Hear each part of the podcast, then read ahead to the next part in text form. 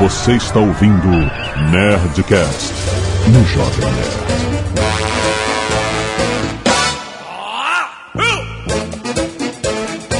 Landa, landa, landa, nerds! Aqui é Alexandre Antônio, Jovem Nerd e o Pay for What You Get. Aqui é o JP. Vamos com essa parada, rapaz. Tô pagando, rapaz. Tô pagando. Oi, aqui é o Tucano. E 3G não existe. Tem que falar com voz de criança. Oi! Hello, bípedes. Tá desanimado? Um pouco, o serviço não é sempre uma merda. Aqui é a Zagal, servir bem para servir sempre. Ou não. Muito bem, nerds! Estamos aqui neste Nerdcast para contar as nossas experiências de consumidores. Acho que não, acho que é na verdade uma catarse coletiva. Será? A gente vai só reclamar pra caralho no podcast em vez de reclamar no Twitter. Ah, que bom, hein? Reclamar é comigo. Afinal, Azaghal, o cliente tem sempre razão. Deveria ter. né? Vamos para o meio. Canelada.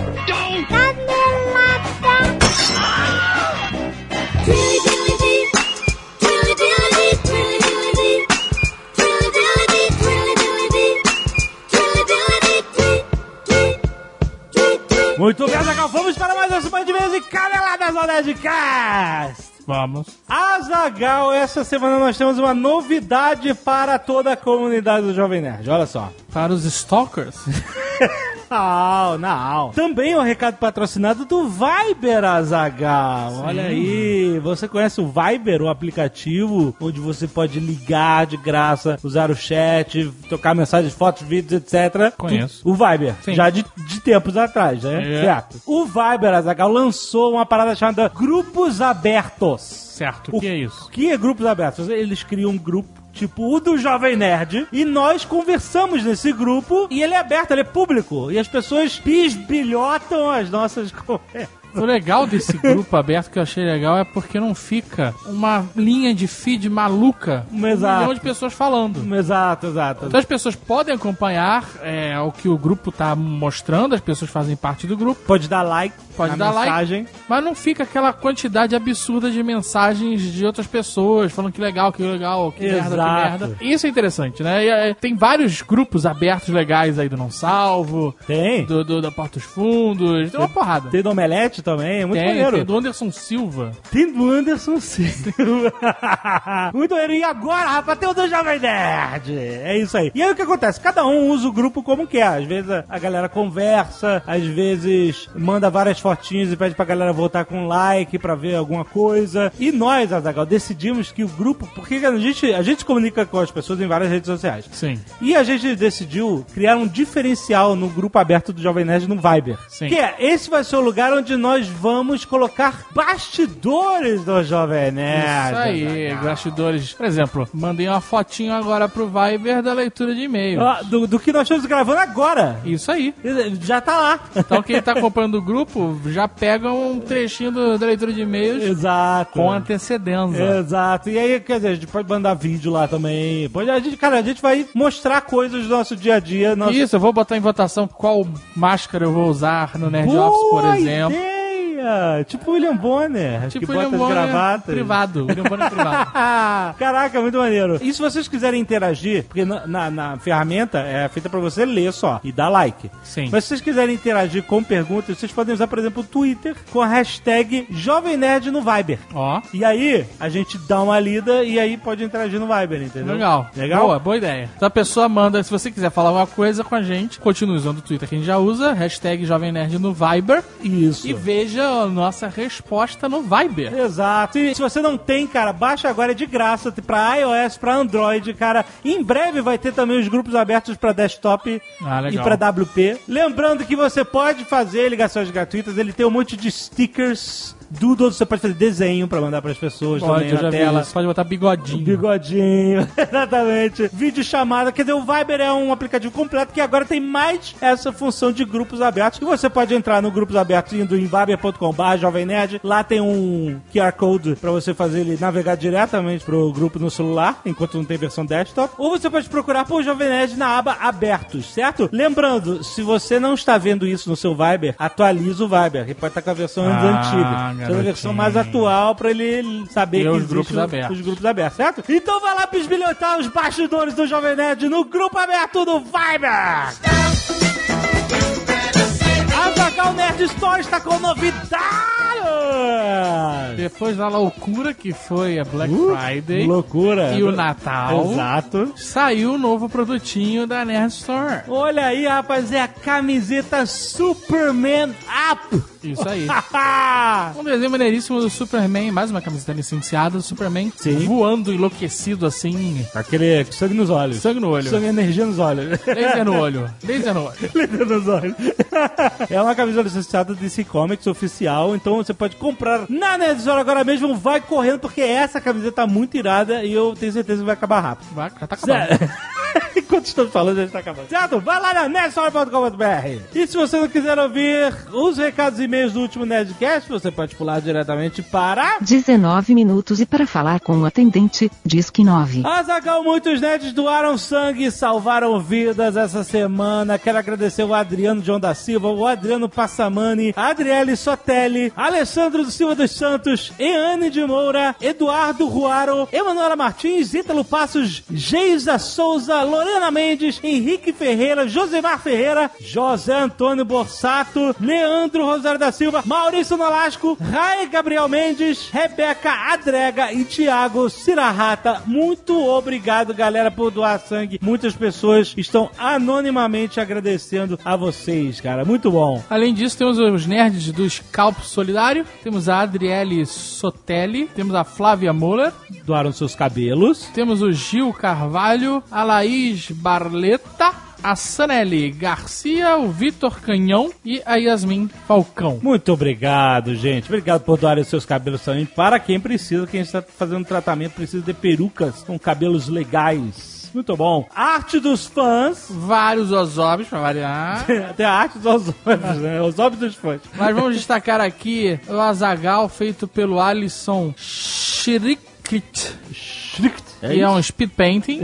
Legal. Temos um General Kydrax pelo Gabriel Garcia, General Kydrax, que é da lenda de Huff Gunner. Gunner. Afgano, maneiro. Temos um Tyler Durden feito pelo Lico... Não, não é Tyler Durden. Não? Steven Durden. Na verdade, ele fez um monte de montagens de todos os personagens. Ah, Do sim. Durden, do Ozob, do, do Dr. Silvano, tudo com live action.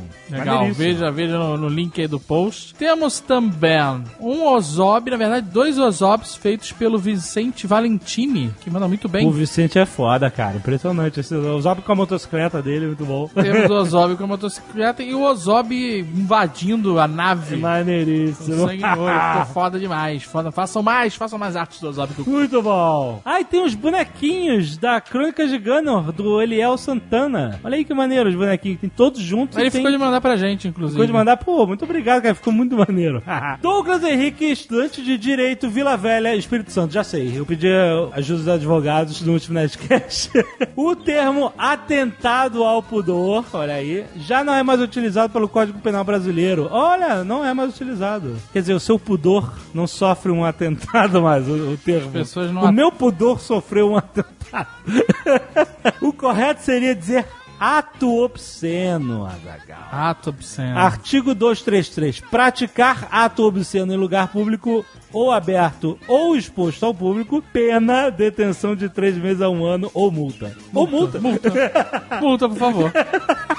Alguns doutrinadores do direito penal dizem que o referido artigo é um dos mais complexos do Código Penal, pois a doutrina e a jurisprudência não conseguem encontrar um ponto de convergência sobre os elementos normativos do tipo obsceno. Ou seja, ninguém concorda O que é o obsceno. que, que é obsceno. É verdade, se você for na praia, tem pessoas que vão achar obsceno, Obsceno. mulheres de biquíni, Exato, ué. caras de sunga. Teve época em que a mulher mostrar o tornozelo era obsceno. Ainda é em certos Em lugares. certos lugares ainda é, exatamente. Então realmente varia de sociedade Varia sociedade. Segundo a doutrina de Fernando Capês, o dolo é a vontade livre e consciente de praticar o ato ciente de que o local é público, aberto ou exposto ao público, entendeu? O cara no carro tá sabendo, entendeu? Então vai tomar uma multa no mínimo. É, se o vidro estiver embaçado? Vamos voltar com aquele negócio. é embaçado. É, ninguém vê, ninguém viu. Henrique Ramos, 35 anos, analista de sistemas, Sorocaba. São Paulo. Olha aí. Sou um fomentador de novos ouvintes do Nerdcast na empresa e agora o negócio está parecendo uma praga e eu estou começando a ficar com medo. É, Olha só. É possível sim saber se a pessoa dirige mal só da pessoa sentar no banco. Ah. Se colar o peito no volante, dirige mal. Se na hora de dar partida a pessoa segura a ignição por alguns segundos, mesmo após ter dado a partida no motor, a pessoa dirige mal pra caralho. Mesmo porque faz um barulhão, né? Não, Arranha tudo lá. Não faz, carros novos não, Não faz. faz? Ah. Se a pessoa ficar olhando de forma nítida para os retrovisores a todo instante, mesmo antes de sair com o carro, você já pensa, vou morrer. Muito bom. Se a pessoa não ajusta o banco e não confere os retrovisores, dirige mal. Não, peraí. No teu carro? Não. Já tá tudo ajustado, porra. É, Às vezes não. Tu dá uma olhadeca assim, Não, pô. no prédio que a gente mora. A chave, a chave fica às vezes na portaria. É, você que sempre deixa a conf- tua chave da portaria, não deixa não. Tá bom. Após o carro entrar em movimento, se a pessoa se assusta com qualquer besteira, dirige mal e vai infartar. se a pessoa estica a primeira marcha até esgoelar sem motivo, a pessoa dirige mal. Ué, mas peraí, não tem gente que gosta de esticar a marcha porque gosta de esticar a marcha? Dirige mal. Ué, dirige não, mal. não, não, não tem um negócio que quando você estica mais a marcha, você faz o carro com o tempo usar menos combustível. Sabe que papo é esse, né? que, que papo é esse? É papo de quem dirige mal. Mas eu não estico marcha. Caraca, bem. não Só tem esse papo de esticar marcha, já ouvi, motor. Isso é bullshit. Você estica a marcha, você gasta mais combustível. é Isso tá fazendo. Eu também acho, mas... Seu giro tá maior, você tá fazendo mais barulho, desgastando seu motor à toa. Tá bom. Se a pessoa dirige a 80 km por hora em uma estrada onde o limite é 110, a pessoa dirige mal e você pensa, minha avó dirige melhor. mandou um e-mail só de zoeira. Só, Só de zoeira, zoeira. tá bom. Guto, 24 anos, publicitário Goiânia, Goiás. Olá, nerds! Realmente, quando o Afonso, Guga e Rex afirmam que somos vítimas, entre milhões de aspas, vítimas das mulheres, eles estavam com razão. Muitos anos atrás, que isso fique claro por motivos óbvios, muitos anos atrás, saí com uma menina da balada e encostei o carro pra dar uns pegas. Um dia a gente foi no, no McDonald's aí no- na madruga e tava um casal lá no, no estacionamento dando uns pega. Deixa o cara, deixa a Não, garota. É porque eu fiquei muito constrangido porque eu estacionei o carro em frente ao carro dele. Não, errado tá e aí você. foi farol, pá! Mas eu não sabia. E eu fui farol na, tá, na cara do casal. E o casal nem se importou. Continuou na, na parada. Tá, tá com coisa mais importante E aí eu fiquei lá. constrangido, tipo, queria desligar rápido, e aí eu, eu saí do carro meio, sabe, sem olhar, eu fiquei constrangido. Caraca. Não, porque eu não queria, justamente, eu não queria estar ali atrapalhando o pega do casal, sacou? Você já atrapalhou. Mas eu não sabia que o carro, eu fui parar em frente ao carro, não sabia que tinha um casal ali. Você podia ter diminuído o farol. Foi isso que eu fiz rapidamente, assim que eu vi, que eu notei que estava acontecendo uma coisa ali dentro.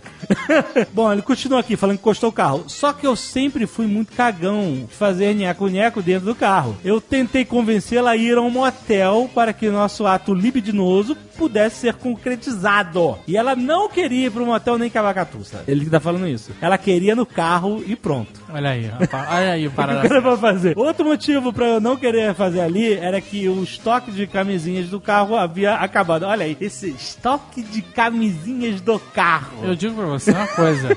Pelo que eu entendo, Ah, se você tiver um estoque de camisinhas no carro, ah. você tem um estoque de balões prestes a explodir no carro. Por causa do Porque calor? é, exatamente. Deve perder a, a validade. É, eu não sei também, é. Se ficar muito quente, Que nem, que nem na carteira pode, você sabe, né? Não, não sei. A Não carteira, se você não sentar pode? em cima da carteira, ah, pressionar, ela pode fazer a embalagem abrir, mesmo Ah. que seja um microfuro, e aí entra ar e aí perde a validade. E aí, como... é, entendi. Ele tem que ficar onde, então? Um cofre? Não, não sei, cara. Tem que ficar no bolso, tem que ficar. Não sei onde tem que ficar. Mas vamos lá, o Não tem que ficar dentro do carro a não, eu 80 entendi, graus. Eu entendi. Entendi, mas ele falou que não tinha de qualquer jeito. E não rolava fazer sem camisinha. Oh, parabéns pra você. Mas por incrível que pareça, a maluca estava disposta a fazer sem camisinha, não. Mas não- ela queria fazer sem camisinha, mas não, não ia pro motel. Ou seja, se o melhor argumento foi eu tomo remédio, não serve? Hoje em dia não, né, criançada? Serve pra algumas coisas, remédio, Hoje não em dia, todas, né? remédio, É, não. rem- remédio da imunidade é tudo. Não, a imunidade é uma despesa pro resto da vida. E as outras coisas, tem outras coisas também. Sim, eu não tô falando que o cara, que o cara tá, Então. que a mulher tá certa. É. Eu tô que a- a- o remédio resolve algumas coisas, não todas, é isso que eu tô dizendo. Bom, falei na hora que não rolava. Cara, você respirou fundo e falou que não rolava. Continuei minha jornada de tentar convencê-la a ir ao mundo de cama, ar-condicionado, massagem, camisinha por apenas R$ 49,90. e acabei me dando Tranqueira de motel, hein, cara. 49. 49 minutos é, muito barato. É, barato? Eu- 49. hoje em dia deve ser, Hoje em né? dia? Na Mas minha foi época muitos já anos era... atrás. Falou foi muitos anos atrás. Não complica sei. a vida do cara. Não sei, não sei. Bom, acabei me dando mal porque ela não quis nem cantar Only You. Eu, eu ainda não entendi a referência do Only You, mas tudo bem. Ok. Fiquei na mão, literalmente. Por que a música Only You? Não vou ser eu que vou te explicar. eu entendi o microfone, sabe? Você entendeu? Eu entendi a referência do microfone Ok. e tal. A referência da música, certo. não entendi. Eu vou deixar você com esse problema. E pra acabar a noite, ela ainda pergunta o meu signo. E por eu ter nascido em agosto e ser de leão, segundo a crença astrológica dela, eu deveria ser mais aventureiro. Aí ele falou, mulheres, signo nessa hora não, por favor. Só queria compartilhar minha história frustrante lembrar os netos que sempre manteram um estoque apocalíptico de camisetas no carro. Aí a Zaga falou pra não deixar no carro. Não, Você pode deixar, mas é como se não usasse, só isso.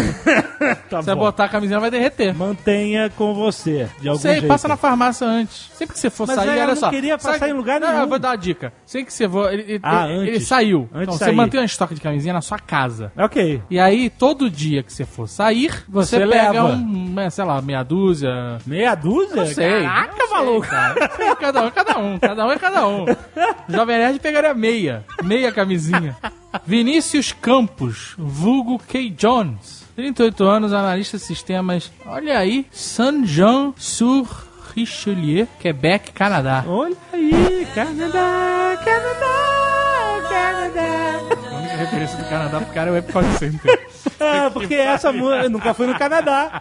E eu já fui no Canadá do Epcot Center várias vezes. Fala galera, excelente Nerdcast sobre sexo automotivo ou algo parecido. É Algo parecido. Gostaria de mandar a história de um amigo meu, realmente Ah. um amigo meu. Ah, ré. ah, ah, um Tá amigo bom. meu, essa galera. Kay Jones.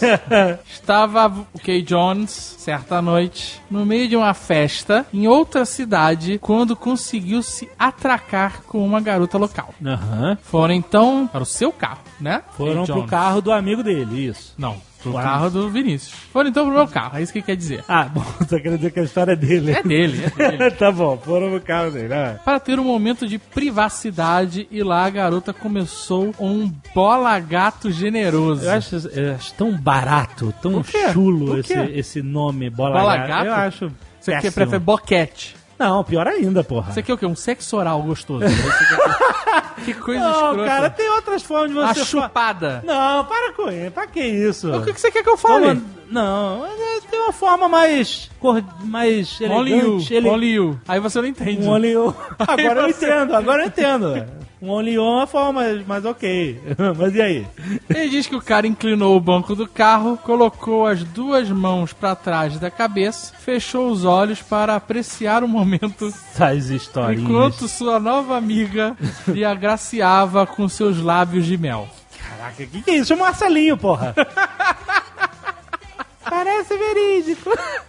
De repente, ele saiu do seu nirvana sexual Ah, quando escutou duas pancadas fortes no vidro do carro. ai, tá pedindo, tá pedindo. Uma senhora estava esbofeteando o veículo. Quando a garota olhou, falou aquela que é a primeira palavra que todos nós falamos: Mamãe. Não! Que história maldita, cara. Caraca, se essa história for verdadeira, é, é muito Não, horrível. É muito não, horrível. Não, é muito horrível. não pode ser verdade isso, cara. Enfim, o que era pra ser uns amassos ali no carro virou um perrengue de família. E ele também teve que escutar uma lição de moral da sua nova sogra. A sorte é que não era da cidade certamente não estava pra ficar. Ai, cara, Caraca, que a mãe vergonha. pegou a garota Que vergonha, que vergonha. no Eu tô com muita vergonha. chup-chup da alegria. Que Caralho. vergonha, cara. Não, não pode ser. Eu vou fingir que é mentira. Imagina a filha com bigode de leite. Não, para com isso! Caralho, cara. Pra que agredir os nossos ouvintes com isso? Pra quê? A mãe, o que, que é isso, minha filha lá? A filha olha pra mãe e fala: Antigos espíritos do mal. Não, não,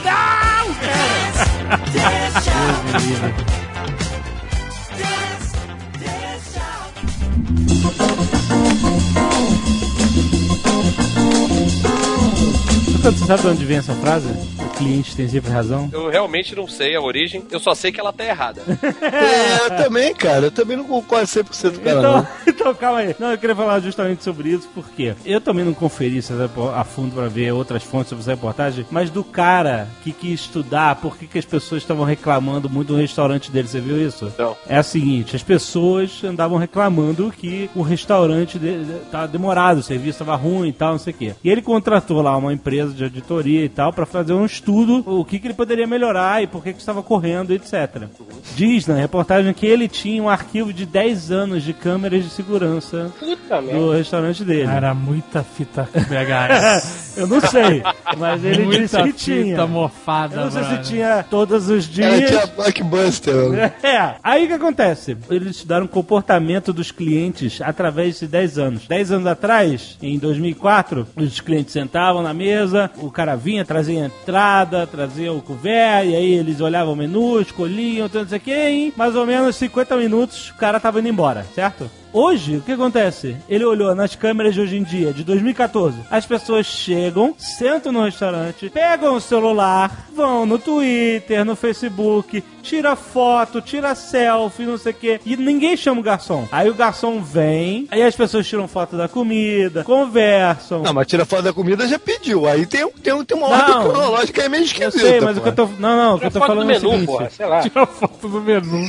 Durante toda a estada da pessoa no restaurante, o smartphone, ele é muito mais presente do que antigamente, em 2000 2004, por exemplo, né? Que não tinha. Provavelmente porque em 2004 não existia. É, exato, exato. Mas eu tô falando assim, ele se tornou algo a mais na vida das pessoas, principalmente em, situações sociais. Então, as pessoas que antes levavam 50 minutos pra ir embora, em média, agora levam uma hora e vinte. Ah, mas que história. Uma hora e dez. O cara quer botar a culpa no celular do serviço merda que não ele tô presta. Dizendo, tô dizendo que esse foi o resultado da pesquisa dele, que as pessoas... É Não, não, mas eu quero saber A o seguinte. conclusão é esse que as pessoas ficam impacientes, mas elas mesmas estão criando pequenos atrasos e pequenos processos Que historinha. Que essa historinha. é- Até, até- ah, caralho, cara. Que restaurante é esse? Eu não sei, eu não Que lembro. restaurante que é? Existe desde 2004? É rede, a Eu franquia? não lembro, não sei, cara. Que não... historinha. Até parece que o teu celular vai fazer... Ah, meu irmão, faz o seguinte. Contrata garçom suficiente pra atender todas as mesas.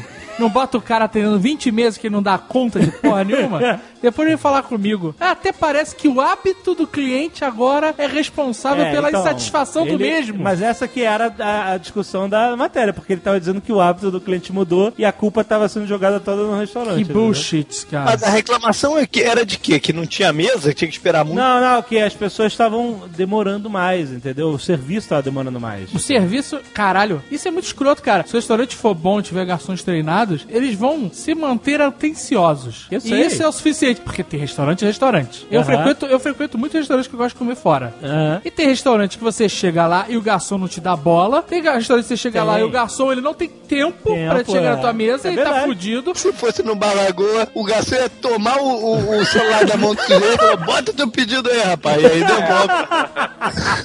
Capaz. E tem restaurante que o garçom ele vem, você senta na mesa, ele já te taca o cardápio na cara, ele volta pra saber a tua bebida, depois ele volta pra saber se você já tem pi- quer couvert. Então, isso, isso Não, é será? muito conveniente, cara. E no restaurante que eu vou, o dono recebe todos os, os clientes, leva até a mesa. Depois que chegou o pedido, ele vem pra saber se tá tudo bem. Com todas Aí as mesas. senta, bate um papo.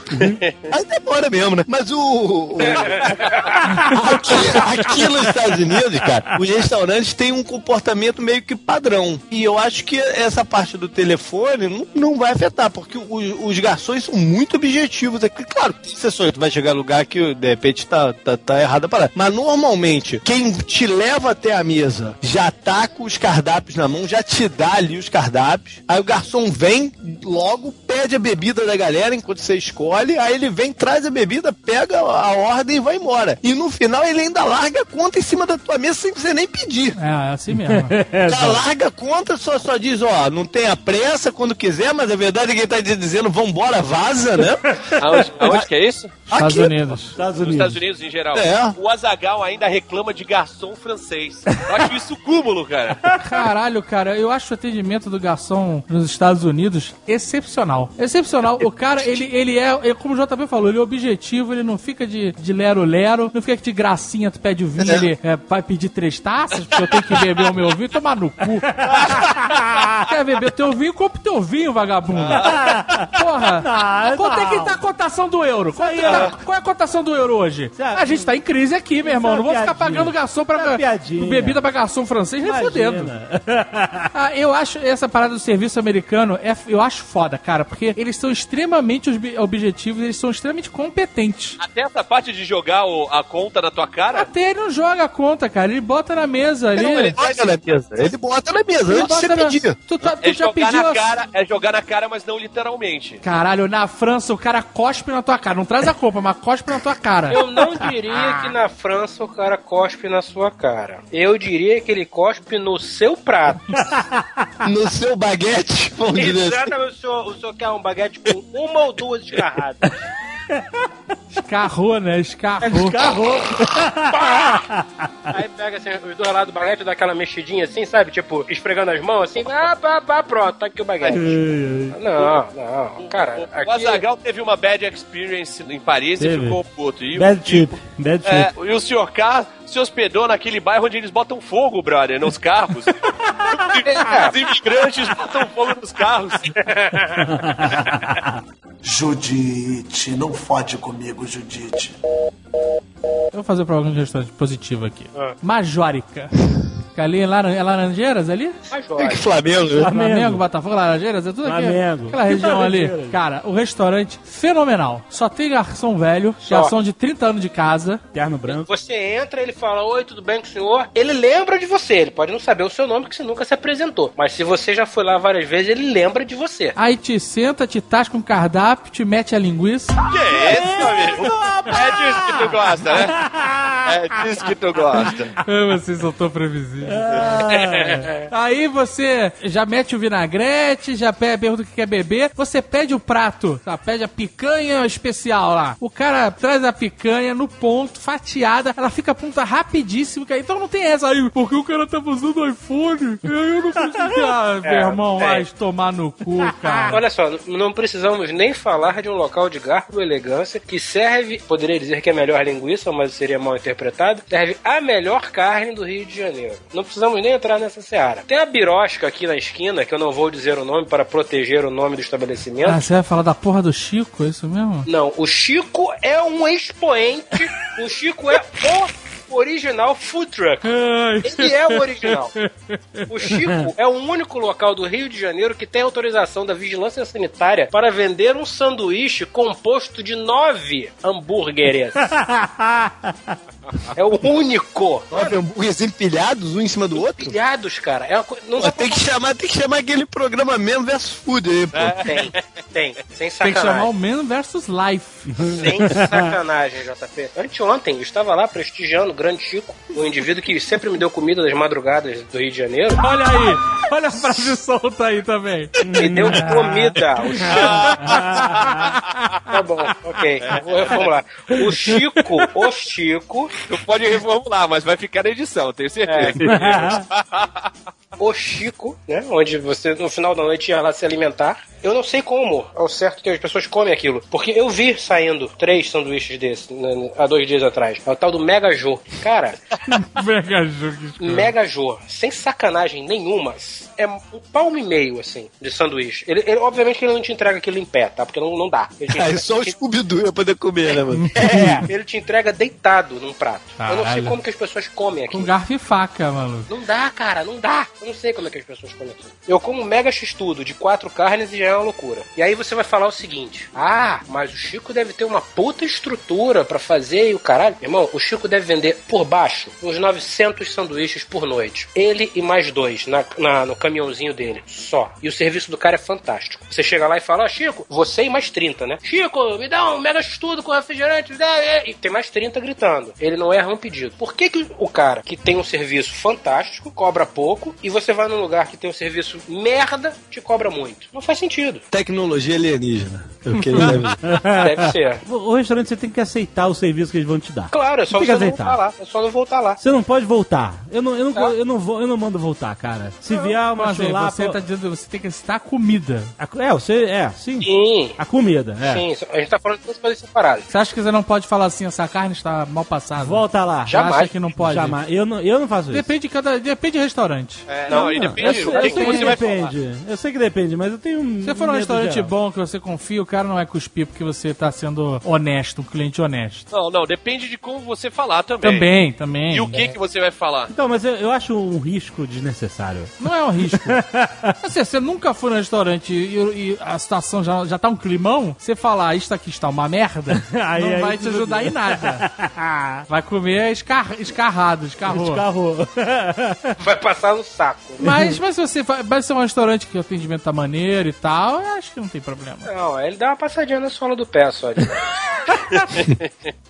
Judite, não fode comigo, Judite. E a galera que pede vinho, cheira, dá um golinho e manda devolver a garrafa? Eu nunca entendi essa Caraca. porra. eu acho que tá certo isso, sabe por quê? Porque não adianta eu falar pro cara, eu falei assim, olha, sem frescura, já serve logo, vai, por favor. E os caras vão lá e te serve, até você dar o ok, o cara não serve da tua mulher. Então, então eu falei assim, bom, se ele tá achando que eu tenho que experimentar e ver se tá do meu gosto, eu posso falar realmente, falando, olha, tá uma merda, só que vinagrou, toma, traz outro. Mas sabe qual é a minha dúvida nessas paradas? É o seguinte: eu não sou expert de porra nenhuma de vinho. Eu gosto de beber vinho e olha lá. Eu sei lá se, a- se o vinho que eu escolhi é uma merda ou se ele tá ruim. Sabe qual é?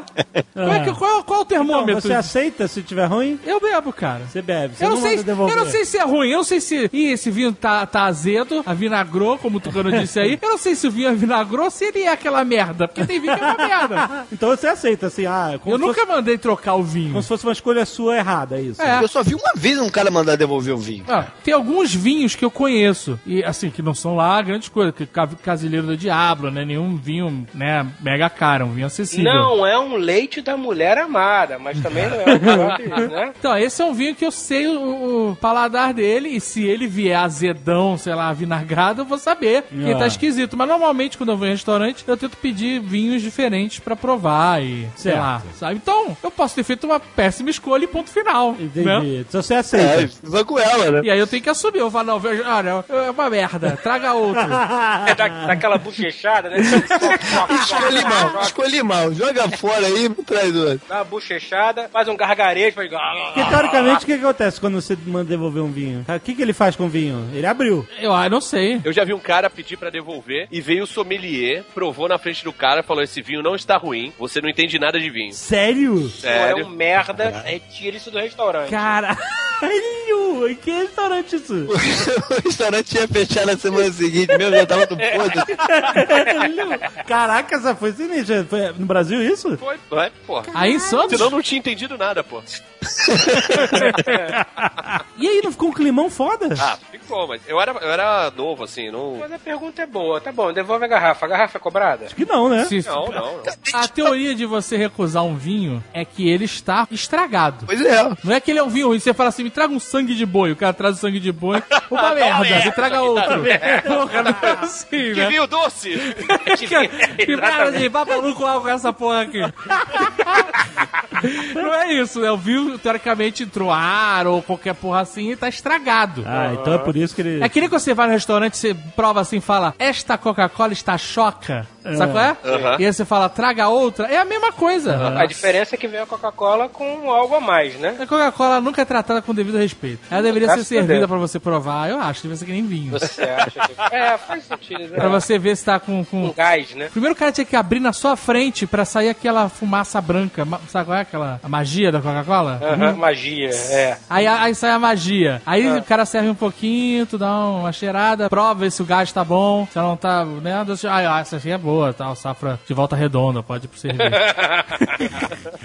Foi invasada tem três dias, olha, dá pra sentir o cheiro. Mas se fizesse isso nos Estados Unidos, eu ia mandar voltar tudo, cara, que a Coca-Cola dos Estados Unidos é uma merda. É. A Coca-Cola de restaurante aqui é de máquina, né? Puta, meu irmão, mas essa porra desse açúcar de milho vai tomar no cu, cara. Coca-Cola de máquina. Coca-Cola de máquina, cara. Qualquer refrigerante de máquina é uma merda, porque você só sente o gosto da água. Então, O Eu, já, eu falo gosta, o Azaghal gosta. Eu gosto, o meu problema do refrigerante aí é o, é o açúcar de milho, que é O fudido. problema é a água, cara. Você, o Sprite e a Coca-Cola tem o mesmo gosto. É, mas não é, não é água, é o açúcar. Aí tem, na Califórnia tem a Coca-Cola do México, que você compra na fronteira ali na, na- mão do mexicano lá. E aí a Coca-Cola do México, que é com açúcar de cana, é boa pra caralho. Eles lançaram uma edição especial aqui com açúcar de cana. Compra, é muito Coca-Cola melhor. Sugar Cane. É, é, É a gourmetização da Coca-Cola agora. é. É, lançaram. Oba, vamos falar de gourmetização? Pera aí que a gente tem que chamar o Marco Gomes. Judite, não fode comigo, Judite. Mas antes de fechar o assunto restaurante e delivery de restaurante. Puta, muito bom. Tem uma história ótima. Posso contar? Por favor. Olha, muito bom, cara. Tem um restaurante que eu sempre peço, né, comida oriental nesse restaurante. Eu não vou dizer o nome, mas é um restaurante deveras assaz divertido, porque ele tem comida japonesa e comida italiana. Caralho, comida japonesa e italiana? Que isso? É o Italiana. restaurante do Marco Polo? Yakisoba marinara. Marinara. Caralho. Yakisoba com... Remake a bolonhesa. Isso. Caraca. Cara, é muito bizarro. Yakisoba putanesca. Caralho. Muito bizarro. Um andar é comida italiana, o outro andar é comida japonesa. E o outro é enfermaria. O outro é enfermaria.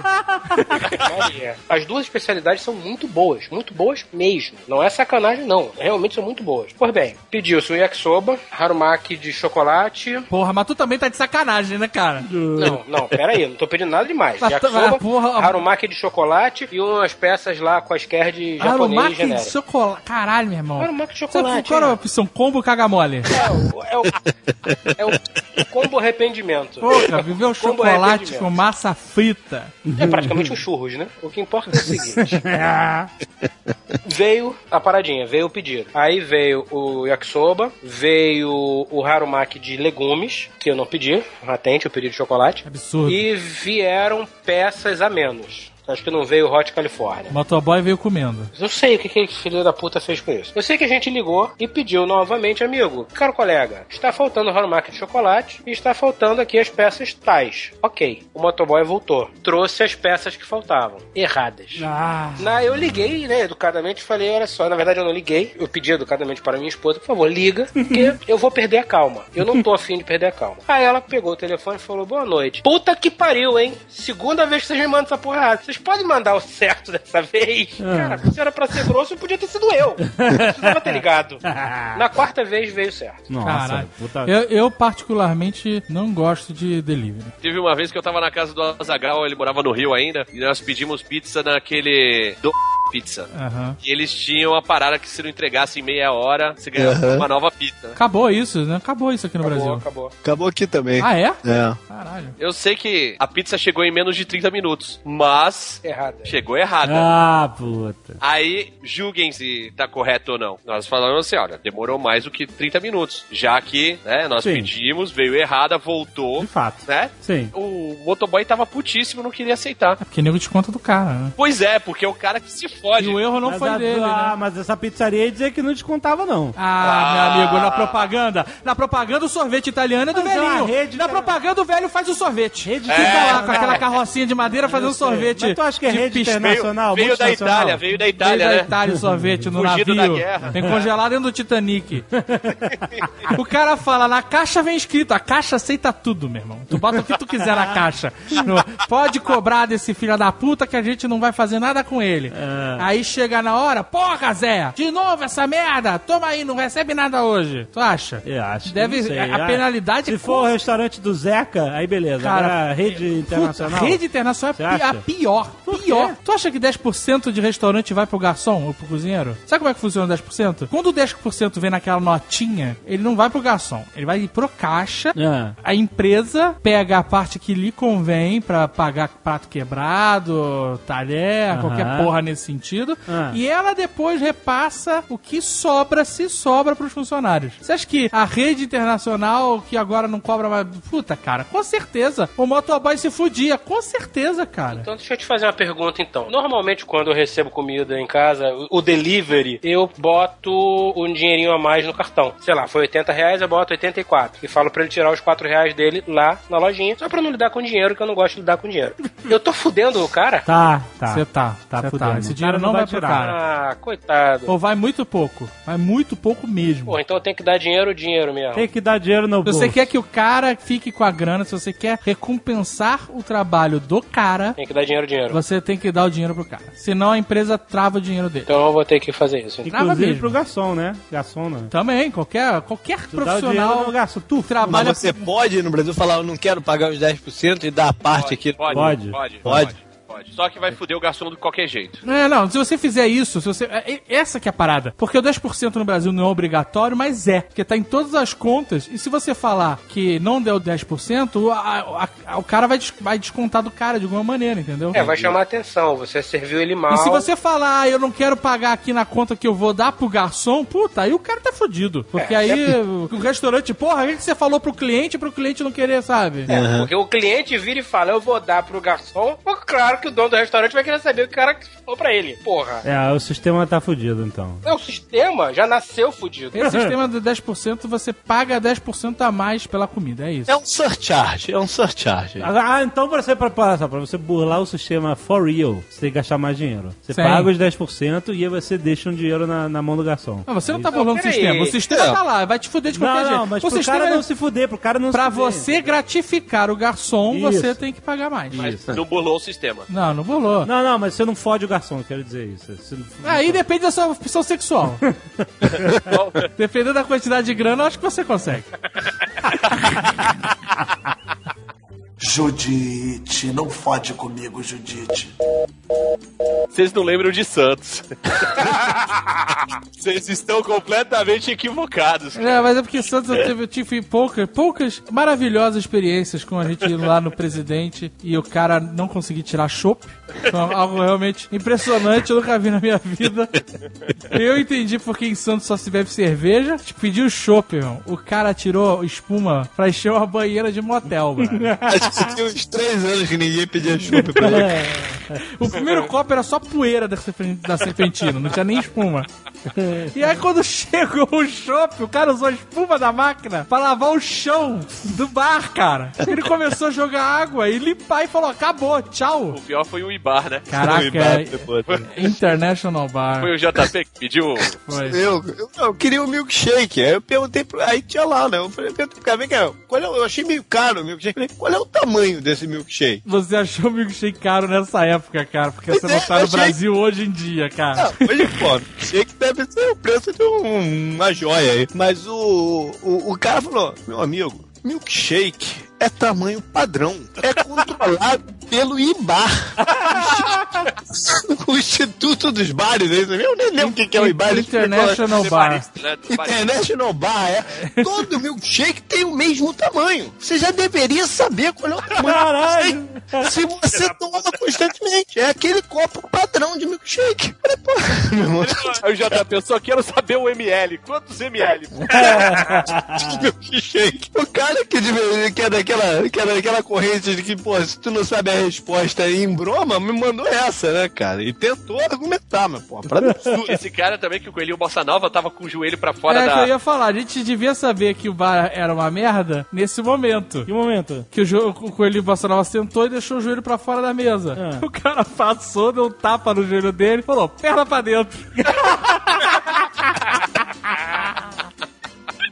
Judite, não fode comigo, Judite. Então eu vou contar uma dessas de atendente que é fantástica, aconteceu com um amigo meu. Cara, fantástico. Ele tinha uma, uma assinatura do Globo. Isso tem anos, né? Aí um belo dia ele falou, não, não quero mais a assinatura do Globo, foda-se. Ligou pro Globo e falou, olha, obrigado, poxa, foi muito bom, mas não quero mais. Ah, tá, mas por que não? Não quero, sei lá, tô afim. Ok. Meu cachorro morreu, porra. É, não, melhor, melhor. Beleza, não quer, não quer. Bom, depois de um tempo, uma moça que trabalhava no Globo passou a ligar. Uma vez por mês, duas vezes por mês, uma vez por semana. Sempre com a mesma história. Por que, que o senhor não volta? Assinatura do Globo, etc. blá, blá. Cara, quando o negócio se tornou diário, ele perdeu a calma. Porra. Um belo dia a mulher ligou e falou: Mas por que, que o senhor. não- Minha filha, eu não quero mais essa porra. Eu não quero a assinatura do Globo. Mas por que, que o senhor não quer? Minha filha, eu sofri um acidente, eu estou cego, porra! aí você espera que acabe aí, né? É. Silêncio do outro lado da linha e a moça fala: E o senhor teria alguém para indicar? Foda, né? Foda.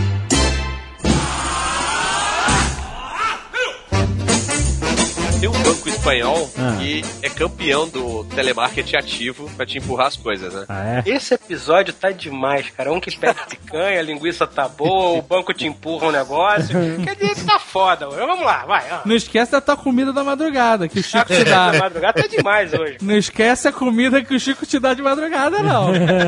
que horror. Todo, eu, no, no auge dos, sei lá, os meus 25 anos, Pois tem e, tempo, hein? e liga a mulher me oferecendo seguro de vida. Eu falei, não, não, não tô interessado, ganho pouco, não vou gastar mais dinheiro. Tá? Não tô nessa vibe de morrer. É, aí, aí ela virou pra mim e falou: Olha, você não sabe o que pode acontecer com você amanhã. Caraca, Caraca, começou agouro, o né? medo. É o marketing do medo esse. Eu falei, como é que é? Esse mundo tá violento. Caraca, não é uma pior que te ligou? É, vai saber o que, que pode acontecer com a gente, né? Eu Olha, sei onde o senhor mora, hein? Só faltou faltava, isso. né? caralho, comecei a esculachar, né, velho? Não, não, você me entendeu errado. Eu falei, não, entendi errado. Tu tá me agorando, sua filha da puta. ah, não, não é isso. Eu falei, Tu tá ah, me está agorando. sendo gravado, está sendo gravado. Eu falei, é, pra deixar claro aí mesmo que tu tá me agorando, sua desgraçada. Maldita, cara. Mas ó, eu recebi, por exemplo, outro dia uma, uma ligação do. Eu não sei, era um banco e uma companhia aérea que tinham se juntado pra me oferecer um cartão, onde eu poderia acumular milhas e usar o cartão e entrar em dívidas eternas. Então ela falou assim: olha, o senhor tá, vai receber o cartão na sua casa. Parabéns. Eu falei, como assim vou receber o cartão? Não pedi o cartão? Aí ela, não, mas é um presente. Como se fosse assim, um presente, você tá recebendo, parabéns. Aí eu perguntei, esse cartão tem anuidade? Ela falou assim, tem. Então você tá me ligando pra me informar que você tá me mandando conta pra pagar. Ela, não, não é bem assim, senhor. O senhor não está encarando na perspectiva correta. Eu falei assim, não, eu estou encarando com a perspectiva correta. Eu não pedi, sabe? Legalmente falando, eu acho que eles nem podem mandar um cartão se você não solicita. Então, Por isso que eles fazem ligação. Então, mas aí eu já comecei a me estressar porque ela falou que eu ia receber. Ela não perguntou se eu queria receber, né? Você vai estar recebendo com todo o gerundismo a Ah. porra do cartão. Aí eu falei assim: olha, então faz o seguinte, cancela o cartão. Aí ela, mas o senhor não, ainda nem ouviu as vantagens. Eu falei assim: não quero ouvir vantagem. Eu quero que cancele o cartão, por favor. Judite! Judite! A Judite, a Judite me ignorou tanto que eu comecei a ficar puto. E quando eu comecei a ficar puto, porque ela tava ignorando que eu estava pedindo pra cancelar o cartão, ela insistia em me falar as grandes vantagens dessa merda, ela começou a ter atitude. Sabe qual é? Ela começou a falar assim: olha, o senhor lembra que eu já lhe falei sobre isso, isso e aquilo? Aí, cara, tipo assim, você não tem o que falar. Eu, eu assim, ah! Como assim, cara? Aí, pronto, aí eu não aguentei. Eu fui pro Twitter reclamar, fazer mimimi, né? e aí as duas, as duas companhias vieram atrás de mim, pedir desculpa e tal, mas é foda, maluco. Telemarketing e atendimento de telefonia. Cara, é, é fudido. Primeiro, quando o cara fala assim, vai instalar ou vai fazer um reparo ou caralho. Fudeu. E aí o cara marca no dia X em qualquer horário. Isso é lindo, né, cara? Caraca, meu irmão. Isso é sério, lindo, que né? porra é essa, cara? Que planeta é esse? Onde ele espera que você esteja à disposição dele 24 horas pra reparar no problema dele. E que normalmente não é um problema na sua residência, mas é na central, de whatever, de- do armário da puta que te pariu, sabe? E veja bem, você, seu bucha, que está pagando, você que está pagando pelo serviço, se fode aí, me espera. Não deveria ser o inverso? Que, olha só, eu só posso que você venha me atender pra resolver a merda que vocês fizeram, tal dia, tal hora. A empresa tinha que ser capaz de mandar um, um cara lá. Porra, você está pagando, porra! Não, você está pagando? Se fudeu, escolheu mal a empresa. Vamos supor que a gente, ah, realmente não tem jeito, tem que esperar mesmo. Aí a gente fica o dia inteiro na função da empresa que vai vir consertar situação. Você já não tá trabalhando porque você tá sem internet, mas você tá lá esperando. Você tá reclamando no Twitter e tal. Aí você fica o dia inteiro esperando os filha da puta e os caras não aparecem, meu irmão. Isso é uma parada normal. Não é, ah, cara, eu nunca ouvi falar disso. Não, isso é corriqueiro. O cara marca contigo o reparo, não aparece. Aí você senta o seu cu no sofá pra ligar de volta pra porra da empresa pra falar: olha, fulaninho querido não veio. Manda de novo. Mas você fica horas numa fila de telemarketing que não pode durar mais do que um minuto, mas aí o cara inventa aquela merda, aquele menu seletivo, filha da puta, que demora 15 minutos pra te dar todas as opções. Então, Até tu chegar no caminho certo. né? Porra, cara, agora tu espera mais do que antes, maluco. Primeiro, ela fala um monte de ofertas. Você é cliente, você sabia que você agora tem a- o, de- o pacote se fudeu Eu aí. fico, eu fico gritando no telefone. Eu fico gritando e apertando 9. Caguei! Caguei! E apertando 9. 9, 9, 9. Caguei, porra! Caguei! Parece, parece que você tá no filme Interestelar, cara. Você liga pra um telemarketing, você desliga o telefone, você tá 27 anos mais velho. Não, e eles mandam o protocolo antes, antes de tudo. Você ligou? Teu protocolo é 3, 2, 5. Eu falei, foda-se! Eu não falei ainda, eu não quero protocolo, caralho! Eu não anoto, eu não anoto no protocolo. Eu ligo Vou e falo... anotar protocolo de nada! O cara pergunta assim, qual é o protocolo? Eu nunca falo, não sei. Olha no meu histórico aí de protocolos. É a minha última ligação pra vocês. Eu vou anotar protocolo? Teve uma vez que uma tele dessas ligou também pra mim, aí. Vou até falar, foi a. É, Ah, tá olha aí. todo mundo falando, né? É, pô, Eu achei que era só meu irmão, cara, que briga com a semana sim, semana não, bicho. Não, cara, o Brasil inteiro briga com a. Semana sim. Sete. E semana sim também. Aí eu- eles falaram que iam chegar na minha casa pra fazer o reparo até as 10 horas da noite. Aí eu esperando. A ela tem tanto problema de tempo que ela tem 20 turnos, maluco. O cara, a agora marca visita duas da madrugada na sua casa. No, no dia, o horário comercial já não é o suficiente pra atender tantas reclamações. Aí quando deu 8 horas, eu comecei a ficar preocupado. Eu falei assim: olha, o cara não veio ainda. Eu falei assim: ah, tá agendado aqui. Até as 10 horas ele vai, vai na sua casa. Aí eu, ok. Aí deu 9 e pouco. Eu falei, cara, não é possível, cara. Liguei de novo. Senhor, tá dizendo aqui que está agendado. Até as 10 horas ele chega. Porra! 5 pras 10, eu liguei. Porra, eu tô ligando desde as 8 da noite e o cara não chegou ainda. Ah, agora não chega mais. 10 horas. Caralho, é Agora foda. vamos reagendar. Regenda, você que tem que reagendar. Ah, de E fuder, cara. quando o nego fica te transferindo de setor pra setor? Caralho. É proibido. Tu fala com cinco. Você conta a mesma história pra 3, 4 atendentes. Conta a mesma história, dá Qual o o seu número do CP seu telefone? Qual é o número do seu CPF? CPF, Puta data de nascimento, pariu. pra todo mundo, cara. E aí que tem que contar a história. Eu falo, lê o histórico. Lê o histórico. Tem aí escrito no histórico. Vou, vou fazer perguntas de segurança. Que ano que o senhor nasceu? Qual é o nome preferido do seu animal de estimação? Porra! Se eu já tô falando com vocês, eu já tô sendo transferido pela quarta vez, é porque sou eu!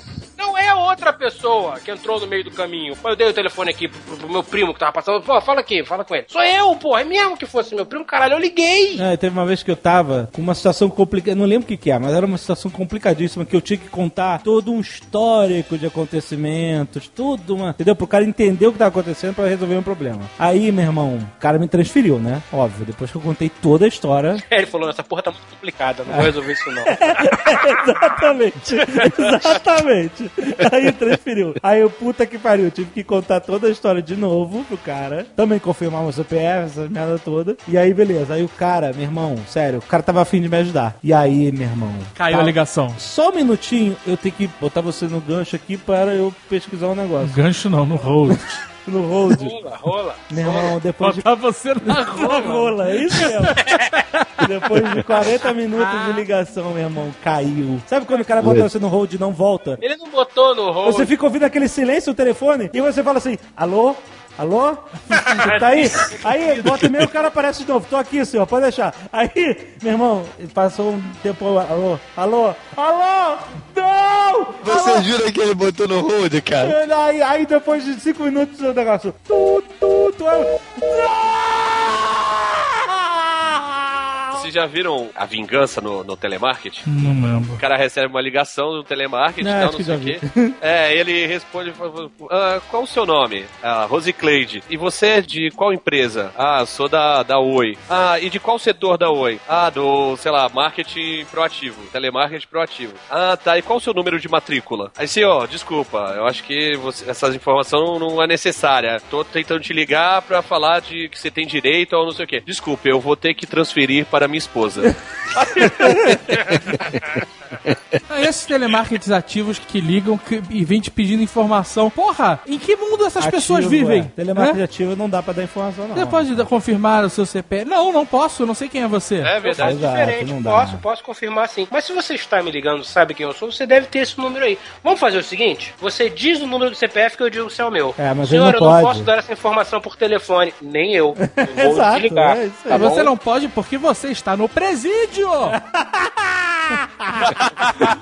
Porra, velho. Judite, não fode comigo, Judite. Eu queria falar uma coisa de telefonia também. A parada da regra em que dizia claramente assim: você contrata uma internet de 10 mega, Ah, Ah, não, isso é utopia. isso mas a companhia só precisa entregar 20%. 2 mega. Caralho. não é culpa da companhia, isso é culpa do país. A legislação, o Ministério das Telecomunicações acha que é o suficiente. Agora mudou, acho que agora é 60, né? Agora é 60%, 70, sei lá. É, mas Caralho, é- é já culpa da- imaginou quando for. É culpa da sem- companhia também que manda lobista pra Brasília. É, cara, até parece. Fica com garçonete. Caguei, caguei, caguei, deputado. caguei. Concordo com isso tudo, Tucano, mas no final da conta, quem assina a porra do papel onde tem uma lei, lá no finalzinho tá escrito promulga-se tal ato no dia tal, tal, tal. Esse é o não maior lobista. responsável. Não é o lobista, cara. É, esse é o maior responsável da parada. Mas é, é, isso, isso, isso é uma parada que me agride muito, cara. Você está comprando um serviço onde você, teoricamente, vai receber 10 mega de download, vamos supor. Não, você gostaria de receber, E- mas não, não, teoricamente, teoricamente. Mas o cara, Teoricamente. ele, ele tem uma entrelinha que diz ali: na verdade, você está comprando 10, mas a gente vai te dar só dois. Cara, isso é muito escroto mesmo. É como se fosse você indo abastecer num posto de gasolina. Aí, brother, bota 10 litros aí. Aí o cara bota 2 litros, fecha e te cobra 10, cara. É, é muito escroto isso, cara. É um absurdo. Tem um mês que você tá lá pagando, digamos, custa 100 reais por 10 mega. Pá, pá, pá. E ó, esse mês eu só consegui te manter uma linha de, de acesso de 8 mega. A Beleza. média, a média, né? Pega a média. A média, a média foi 8 mega. Beleza, então só vou pagar 80 reais? É. Ok. Aí eu aceitaria. Não, Eu não aceitaria, cara. Eu não aceitaria, cara. Eu acho que eu tenho que receber o que eu, Eu estou comprando, honesto. cara. Não, não é... Honesto é você sei. receber o que você compra. Não é receber menos. Honesto é assim, se um dia a minha internet tá 4 mega, mas no outro ela tá 20. E aí a média vai ser 8. Mas isso nunca vai acontecer. Eu concordo com você. Eu tô dizendo na realidade Brasil. Tem até uma realidade que me afeta mais, que é a cerveja. A lei, a lei, a lei, Os caras os cara não usam as medidas do Ibar e te fodem. Judite, não fode comigo, Judite. Aproveitando aqui que nós estamos falando sobre esse Nerdcast de serviços, coisas boas, etc. Saiu aqui no Glóbulo uma crônica há pouco tempo atrás, um rio de serviços ruins. Ou seja, não somos só nós que reclamamos. Toda a mídia reacionária golpista reclama junto. Mas é engraçado esse negócio de serviço que nem falar do Rio. Porque os lugares com os serviços contidos piores possíveis, eu nunca fui maltratado. no Rio? É, Barro Lagoa, por exemplo. é É Bar famoso. Lagoa, o Bar Lagoa, não- nós não éramos maltratados porque nós, mal- nós maltratávamos os garçons. Aí eles respeitavam a gente. É. É, o Peter Sellers, ó, o Peter Sellers, que era o nosso garçom, ele era. Não, Ele era mas é claro que tem um lu- lugares de bom serviço. Mas é que o Rio, em geral, é realmente bem ruim. Cervantes, Cervantes da PJ. Pô, Lugar da PJ frequentado pela dá. família carioca. É, pela mais alta. Eu sempre fui bem tratado lá. É que eu não espero cordialidade. Talvez seja É, exatamente. Eu acho que essa, essa é a diferença. Essa é a um diferença. alinhamento de expectativa, né? É, a galera de outros lugares tá acostumada com muita educação. No Rio a parada é mais, é, né, mais, no, mais no informal. né? A prestação de, de serviço é muito informal no Rio. O cara te trata de igual ali, te zoa de volta, entendeu? O cara, a coisa é mais informal. É, Cervantes, você pede lá o lombo canadense. O cara joga o prato na mesa. É possível. é possível que o abacaxi saia do sanduíche. Mas, porra, você não pode colocar de volta? Eu já tive uma situação no Cervantes, ali da PJ, naquele ali que você entra e fica lá dentro no restaurantezinho, você e mais 78 pessoas no espaço de 20 metros quadrados. E o Fausto Fawcett, que está E o sempre Fausto lá. Fawcett, sempre, sempre que eu fui lá, ele tava lá. O meu foi diferente. Eu admito, eu sou um crente. Eu tenho fé Você na é um raça. cara que acredita. Eu sou um cara que acredita. Você passa isso às pessoas. Eu muito, né? Eu me esforço. Me esforço. O que que acontece? Eu cheguei lá e caí na besteira de pedir um sanduíche de filé com queijo. Anote aí, agora que vem a pegadinha. Sem abacaxi. É. Aí você ofendeu a galera de lá. Fudi a cabeça do garçom, né? Fudi. Como assim? O filé com queijo sem abacaxi não existe. Nós não fazemos isso aqui. Óbvio que a Eles lá, o, o abacaxi já tá colado, cara, no pão. Exato. Óbvio que a porra do filé com queijo veio com a merda do abacaxi. Ao que eu, como eu disse, sou um crente, pensei, não, o cara certamente esqueceu. Né? 78 pessoas pra servir. Falei, amigo, eu tinha pedido sem o abacaxi. Falou, ah, é? Meu irmão, ele meteu a mão no meu pão, levantou com a outra mão, ele pegou o abacaxi, devolveu o pão e falou, pronto, tá aí. E foi embora. eu imagino que aquele abacaxi voltou no sanduíche de outra pessoa. Ah, Ele ainda levou o abacaxi. Levantou, mano. Fantástico, fantástico. Teve uma vez que eu, eu morava sozinho ali no Jardim Botânico e só tinha um bar que ficava aberto de madrugada. Então eu voltava pra casa e ia bater um rango lá e tal. Aí um dia eu cheguei e pedi uma Sprite, cara. E o cara chegou e botou a, a Sprite no copo. Quando o, o refrigerante subiu, tava lá uma baratinha. Ei. Aí eu cheguei, amigo, tem uma baratinha aqui. O que, que ele fez? É. Jogou a Sprite que já tava fora, botou o copo de volta e serviu mais Sprite. Ah, claro. Faz sentido. Ah, porra, o que, que é uma baratinha? Agora, tem um serviço que não cansa de me impressionar no Rio, cara, que deve ser a pior profissão que existe no Rio de Janeiro, que é de taxista. Puta. A galera de táxi no Rio, cara, eu não sei se outros lugares são é a mesma coisa. O, o taxista carioca, ele é a malandragem encarnada. É, é, a malandragem. Ele é tipo um avatar da malandragem. Exato. saca? Eu, como todo ano, pelo menos uma vez por ano, vou ao Rio, vou ao Brasil, tô sem carro lá, óbvio, né? eu ando, tenho andado bastante de táxi. E não tem uma vez sequer, cara, que o taxista não passe a viagem inteira chorando mágoa, cara. Exato. Sabe uma quantidade de mazela que tu escuta dos caras? Eu acho que um pré-requisito pra ser taxista no Rio de Janeiro é ser free talker. é pré-requisito, cara. É exatamente isso. Você não consegue entrar no táxi e falar bom dia, boa tarde, boa noite, amigo motorista de praça. Por favor, me leve até o endereço tal. E ele ir calado até lá. Veja bem, é um ser humano. Eu imagino que ele fica fechado naquela caixa de metal o dia inteiro. Ele quer falar. Ele Sim, quer sim. socializar. Eu entendo. Mas, porra, tem vezes que você só quer um micron de silêncio. e aí, amigo, nesse dia você vai pegar o free talker. Foda mesmo é que antigamente o cara batia papo contigo. Agora não, agora o cara chora mazela, cara, no teu ouvido. Exato. É porque antigamente o motorista de táxi ele era o psicólogo, agora ele é o paciente. É o paciente. Essa que é a parada. E sem contar que eu ando com o Arthur, né? Cadeirinha, não sei o quê. Eu falo pro cara, dá pra botar lá na mala? O, o malandro geralmente só aperta o botão lá que levanta a mala e fala, tenta lá. Puta merda. Tenta lá, boa sorte com o meu botijão de 30 litros. É. E aí, Empurra o botijão pro lado. cara, a quantidade de merda que tem lá dentro, bicho, nojenta, cara, que os caras... Opa, garrafa de Coca-Cola com gasolina. É isso mesmo. Uma estopa, uma estopa, uma peruca de estopa, toda cagada. Né? Peruca de estopa, O isso cara não tem aí. a menor questão de levantar e ir lá botar uma parada pra você, não, cara. Ah, Foda. por quê? Por quê? Porque ele já tá te levando onde você quer, pô. Tá reclamando do quê, caralho? Ah, mas Foda, cara. Esse país aqui, meu, é ladeira abaixo. Vamos, vamos. é, o taxista do Rio é muito diferente, principalmente do de São Paulo, cara. Não, você pede uma nota fiscal pro taxista carioca, isso é verdade. Você pede uma nota fiscal pro taxista carioca, o cara pergunta logo: quer que coloque quanto? É, eu quero que coloque o quanto você me cobrou, porra. É, exato. Você pede em São Paulo, isso, isso eu vejo porque são lugares que eu pego o táxi sempre que eu tô, né? São Paulo, você pede uma nota, o cara bota o valor ali, às vezes ele já tem impressorinha que já imprime É. e tal, e, e é isso que ele vai te dar. No Rio é sempre sempre a ma... Cara, sempre, cara. Quer que coloque pra mais? Quer que não sei o que lá? A maioria das vezes o cara te dá em branco, fala preenche aí o que tu quiser. Quando o cara, exatamente, quando o cara não te entrega em branco. É, Santos Dumont Leblon, 37 mil reais. Judite, não fode comigo, Judite.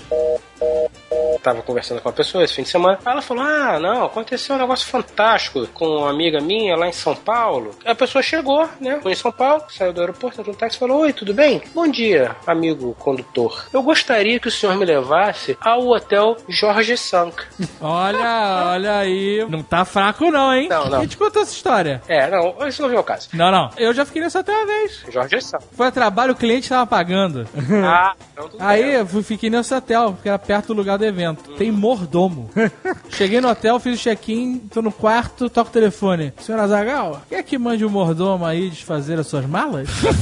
Olha aí, Eu- tá demais. Por favor, por favor. Eu ia ficar uma noite, tinha só uma muda de roupa na mala. Eu. Aí o taxista olhou Jorge Sank. É, Jorge Sank. Não, mas também é um nível de babaquice. Mas eu não sei que hotel é esse, minha senhora. É o Jorge 5. Ali, o Jorge 5. Mas ali. fala como se também São Paulo tivesse um motel só também, né? Não, mas Jorge 5 em Pinheiros? Não, não tem hotel desse, não conheço não, senhora. Meu senhor, o Jorge 5. Jorge 5 ali, Pinheiros. Aí ele parou, parou e falou: Porra, é o Jorgev? Cara, aí eu Jorgev. Nossa senhora. Jorgev, minha senhora. Porra, vamos lá, te levo no Jorgev. Olha aí, que beleza. Jorge Sank, o cincozinho romano, mano. Mas aí é querer demais, né? Cara, Jorge Sank, Jorge. Ah, meu Deus. Esse é o serviço brasileiro. Porra, nego não fala inglês, quer que o cara fale romano?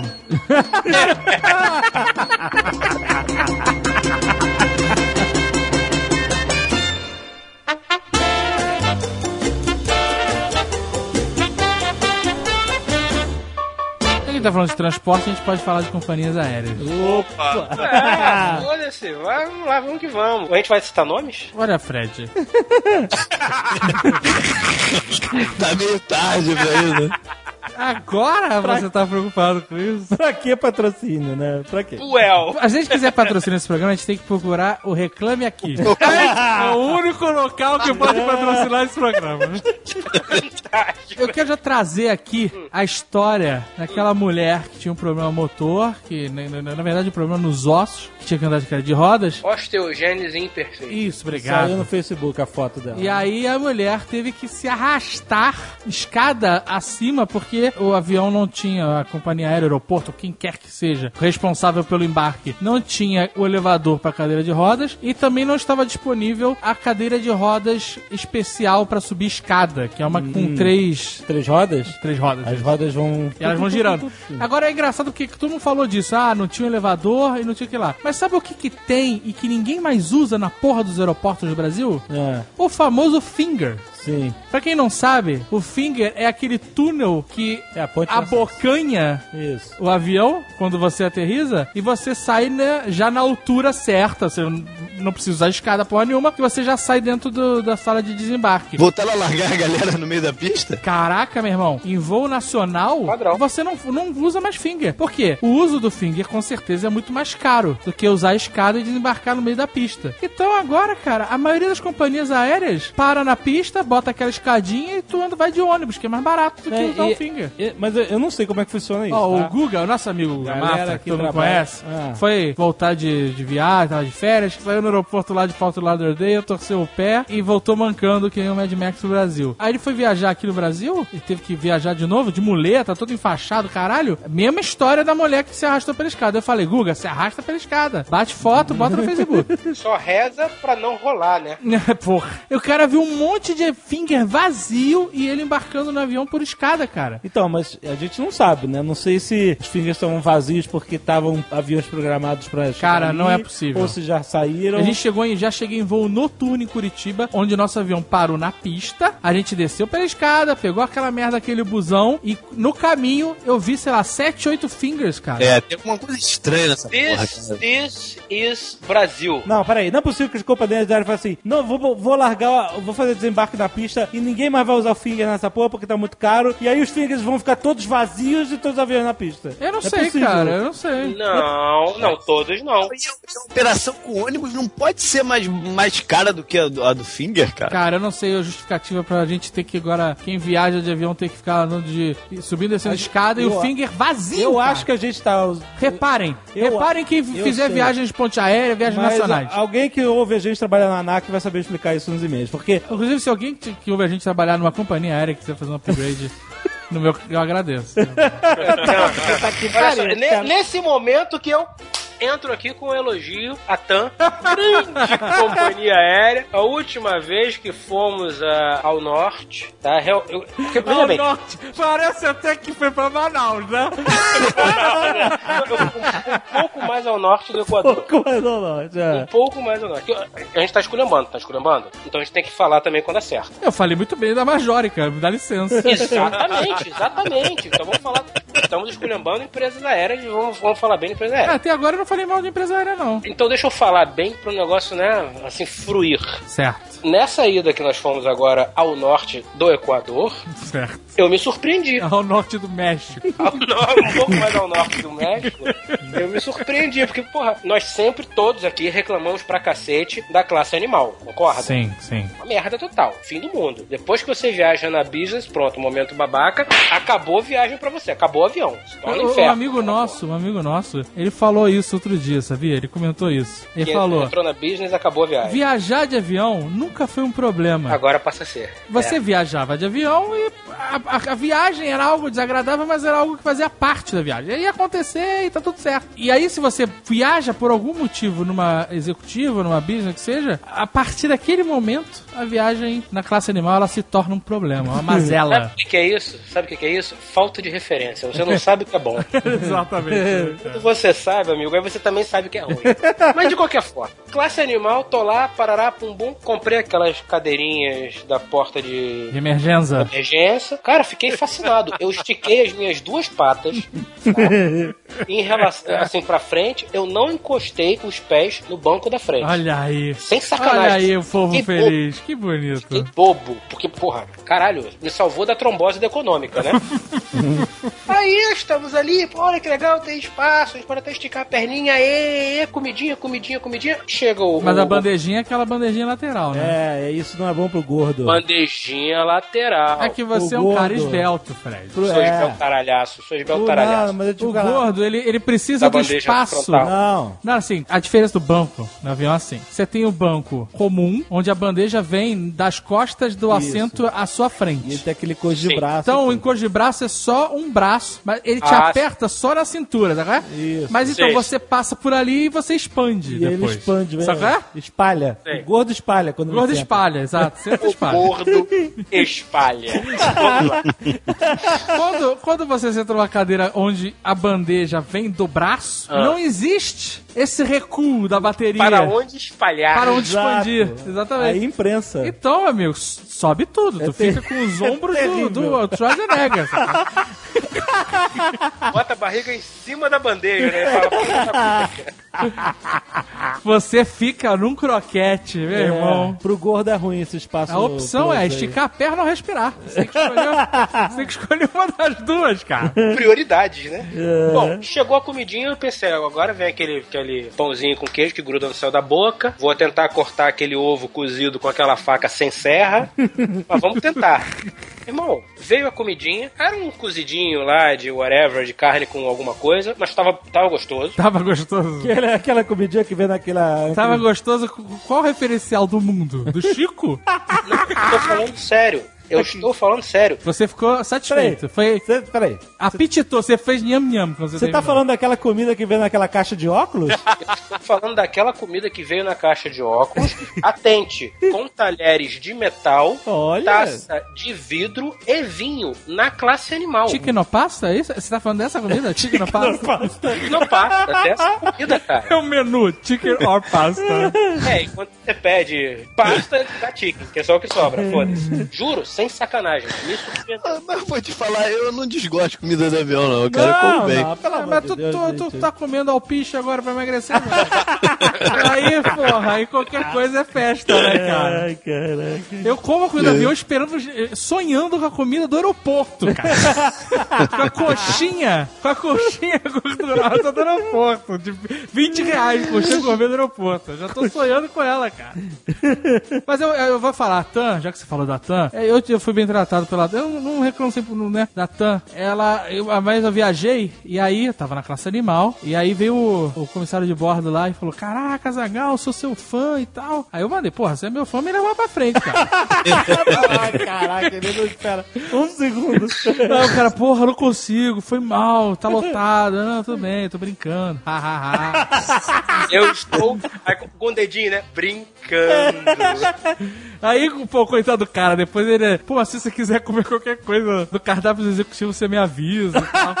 Olha foi, aí. foi gente boa. Eu falei, não, não precisa. Aí ele me trouxe uma necessaire da executiva. Pô, que beleza. Eu pude escovar os dentes, olha aí. Que... Não, eles É, dois escovam Ele de foi, ele foi. Ele Não, foi eles dois até escovam de dente na certo. classe Não, não, é verdade, é verdade. Teve um rapaz nessa, nessa viagem que ele me reconheceu no guichê. É, aconteceu comigo também, né, Natan. Ah, é? Olha aí. É o mesmo. É o mesmo cara, é o mesmo cara de fogo. Eu lembro o nome dele, porque ele, ele, tá me dando um- ele me segue no Dejardas, ele faz algumas coisas no Dejardas também. É, eu, eu realmente não me lembro. Você deve estar ouvindo a gente, você me perdoa, É. eu realmente não lembro o seu Gente nome. boa, gente boa. Mas, pô, gente boníssima. É. Cara, aquela mega fila. Ele falou: Não, peraí, vem cá, vem cá comigo. Aí nos dirigimos pra fila da business. Eu falei: Porra! Finalmente! Olha aí. Finalmente! Olha aí. corrupção aí. É corrupção. Não, Você fica aqui nessa fila que tá vazia. Eu falei, porra, show. Já, já adiantou meu dia. Tinha uns 7 mil pessoas pra entrar na, na classe animal comigo. Eu fiz lá a fila com. Inclusive, é até melhor a gente não dizer o nome dele, né? Porque pode ter problemas. É melhor, né? É, não, você, sabe, você sabe que é você, muito obrigado. É isso que importa. E, pô, a gente fez ali a- a- o check-in com 20 pessoas. Cara, fantástico. Então a gente tá dizendo que é isso, né? Que o serviço. A empresa ela presta um bom serviço quando a gente recebe favores de fãs. Porra. Judite, não fode comigo, Judite. Esse negócio do cliente não tem sempre razão. Teve uma vez que eu, eu tava voltando pra Curitiba, de São Paulo pra Curitiba, e aí eu- o voo atrasou na pista. E o comandante simplesmente falou assim: Ó, temos que ter um atraso aí, porque estão ainda mexendo aqui embaixo, na- nas malas. Às vezes eles falam só isso. Mas esse comandante decidiu explicar exatamente, de bom coração, exatamente o que estava acontecendo. Ele falou assim: senhores passageiros, olha só, temos umas malas de um passageiro que não embarcou, e por medida de segurança a gente tem que tirar as malas do voo. Então ele explicou o que está acontecendo, isso é fato, são medidas de segurança, né? Ninguém pode despachar a mala e não embarcar, porque pode ser uma bomba, qualquer merda assim. É o mínimo, né? É. Ainda bem que eles fazem isso. É, o- Pode ser Dorgas também. Dorgas, exatamente. Se for Dorgas, tudo bem, porque aquela porra não explode no ar, né? É, sim. Mas podia ter uma bola de futebol Mas cheia. é uma medida de segurança, o avião não sai do chão dessa forma. né? Aham. E aí pronto, o cara ouviu isso e aí ele foi lá, correr lá na frente falar com a comissária. E é o seguinte, o cara tava reclamando por quê? Veio com a família buscar pé toda do exterior e aí... Olha o jovem nerd preconceituoso. Ah. Família busca pé. Caralho. Coxinha, coxinha, Jovem Nerd, coxinha. Veio com a O família povo toda. não pode viajar mesmo. E aí? Tem que se fuder em Paquetá. Aí, o que acontece? Alguém da família dele decidiu ficar em São Paulo. E falou assim: leva minha mala mesmo, eu vou ficar aqui com ela e leva minha mala. Só que a mala no nome do passageiro que não embarcou, que deveria embarcar, mas não embarcou, estava lá. E ele queria explicar isso. Não, mas é da minha família, eu vou pegar a mala lá. Ah, a mala era, de, era da família dele. da família imediata dele, só que a pessoa. é, A né, pessoa despachou e foi cagar. foi na conexão que Foi o na cara se conexão. Uma pessoa se mandou na- no meio da conexão. Avião e não fez a última perna. E a mala tava no nome dessa pessoa. E o cara ficou, meu irmão, atrasou 40 minutos o voo, porque o cara começou a discutir lá. Não, não sei o que, parará. E o comandante, meu irmão, não dá. É segurança. Isso aqui é, lé, norma. Depois eu pensei, se o comandante tivesse falado nada, eu falei assim, ó, tô atrasando um pouquinho. Cara, você ia ver lá na, na esteira. Só ia ver, e aí foda-se, né? É a mala do pessoa. Cadê a mala do pessoa? É, exato, mas aí não. Aí, aí, quer dizer, o cara não tinha razão. Cara não tinha razão, meu irmão. É, é norma de segurança de aviação, caralho. E, por que, que vai ficar discutindo? O que, que adianta? Só atrasou o voo mais ainda. Comum o cliente discutir quando não tem razão, ah, cara. Isso é, isso é uma coisa muito comum. O cara acha que pode tudo, porque tá pagando e pode tudo. né? Não é foda. Mas sabe por quê? Assim, eu entendo o lado do cliente que às vezes fica puto sem razão, vamos dizer assim. Eu já passei uma situação parecida. Eu cheguei no aeroporto em cima da hora, atrasado, ia pegar um voo, a gente ia, ia daqui pra São Paulo. Nossos voos, pra qualquer lugar que seja, a gente sempre tem que fazer uma escala automaticamente, né? Que a gente mora em Curitiba. Aqui, só se fosse pra Argentina, eu acho que teria voo direto. Aí, a gente pega o voo de, São Pa- de Curitiba pra São Paulo e de São Paulo pra onde quer que seja. É que a gente foi conhecer o Stallone, né? É, exatamente. Porque eu, não queria, eu não queria tomar um carinho de babaca. Logo Não, no começo mas do é pra explicar que só tinha eu e você viajando. Sim. Sem o resto da Aí chegamos no aeroporto em cima da hora, e aí, quando dá 30 minutos antes da decolagem, você não pode mais despachar bagagem por uma série de motivos lá. É. Só que eu já vi acontecer de comissário de bordo, ou aeromoça, ou piloto, despachar a bagagem depois desse horário. Você já viu acontecer? Então eu sei que é possível a mala entrar no avião depois desse horário. Às vezes não. E eu já passei por um- muitas situações aonde o voo atrasa. Todo mundo que viaja de avião já sofreu na mão de companhia aérea por inúmeros motivos. E você normalmente tem que aceitar. Atrasou, você tem que esperar. Né? É. Foi cancelado, você tem que se virar. Não é assim que funciona? É, É o famoso se fode aí. É. Se você perde o voo, então você, entre aspas, está sempre, sempre injustiçado. Aí eu cheguei no aeroporto, falei, estou indo para os Estados Unidos, vou levar uma mala de mão, as minhas coisas pra, de bordo, né? E vou levar uma mala grande vazia, porque eu estou indo para os Estados Unidos, né? Assim que o brasileiro viaja. Na verdade, eu botei algumas coisas na mala grande, porque, né, pra não ficar a mala de mão abarrotada, né? Sem motivo. Cheguei lá, chegamos em correria, não sei o que lá, não pode despachar sua mala grande. É, passou quatro minutos já da. Fechou. É. O caralho, mas são quatro minutos só, porra, bota a mala, vai chegar, não sei o que. Não, não, pode. mas eu já vi comissário, aí eu argumentei tudo que eu falei aqui, já, já argumentei aqui, a mulher não deixou. Caralho, eu fiquei muito puto, cara. É, mas ela tinha razão, pai. Não É, não tinha pode. razão, mas assim, ela foi. Cara, quatro. Eu já vi uma mala entrar depois. Eu não, não bati tu na viu a mulher mala nem entrar nada. no erro, maluco. Não, mas. mas Ela não tava no erro. Mas olha só, a gente sempre reclama que o- a porra do Brasil é feito no jeitinho. Por isso é a merda que é. Aí quando alguém faz o negócio certo É. e prejudica a gente, a gente reclama que, porra, não teve jeitinho. É. Mas você tá entendendo que. Mas. Mas. eu- Eu entendo. Você tá entendendo? Não, não, olha só. Eu compadeço. A minha questão aqui é a seguinte: Ah. quando você está recebendo serviços de companhia aérea, a regra, na sua maioria, é o passageiro vai se fuder. Não, não. Eu não, eu não posso concordar isso com você. A balança é muito desequilibrada, cara. Eu não posso concordar com você. Isso poderia ter acontecido, eu- não aconteceu, mas isso poderia ter acontecido, eu chegar lá, a mulher falar assim, a regra é clara, 30 minutos, se fode aí. E aí eu, sei lá, tive que fazer o que eu fiz, que foi atochar tudo que tava na mala grande numa mala na- de mão e abandonar outro. abandonei a mala e falei pra Andréia, a mala está no aeroporto. Abandonou a mala aberta no meio do saco do aeroporto. Praticamente uma gincana. A mala está no aeroporto, eu acho. e se fosse nos Estados Unidos, isso seria, apareceria Isso, CNN. isso, isso seria uma merda incrível pra você se alguém visse você abandonar a bala vazia ali no meio do aeroporto. Ai, ai. Aberta, né? Pode pôr uma bomba, porra. Aí, a não, tá a, aberta, tá a portuguesa foi lá e resgatou a mala. Resgatou. Mas aí, mas aí o que acontece? Assim, eu não fiquei argumentando mil horas, não. Falei, insisti, a mulher não coisou, eu fui arranjar um, um plano B porque eu queria embarcar no final das contas. Mas, olha o que vem na minha cabeça de consumidor. A gente sempre se fode na mão das companhias aéreas. Já aconteceu e pode acontecer de você chegar atrasado pro embarque, por exemplo, como eu cheguei em cima da. O meu, meu check-in já tinha feito, só faltava despachar a bagagem. E a mulher fala: não pode botar a mala. Aí você não pode botar a mala, entra na sala de embarque e seu avião está atrasado. Entendeu? Então é muito desequilibrado, cara, a parada. Eu me compadeço da sua dor. Porque, embora a TAM tenha sido fantástica na ida e na volta com comidinhas e espaço, quando eu cheguei aqui, minha mala veio quebrada. Ah, mas mala Agora, quebrada, cara, não tem jeito, cara. É, eu, eu não vou nem dizer que a culpa é da TAM, é da equipe não tem solo, jeito. que não sei, que é da TAM. É, Mas o que não, é importa da- não é nem da TAM a equipe, não, é, não, não é, tem do jeito. aeroporto. É, Mas não o que tem importa é, eu não concordo com você que na relação consumidor e empresa aérea, o consumidor saia sempre prejudicado. Porra, meu irmão. Deixa eu terminar. O prato de carne que você comeu e tá tudo feliz aí, lambeu os beiços, era gordura com molho madeira.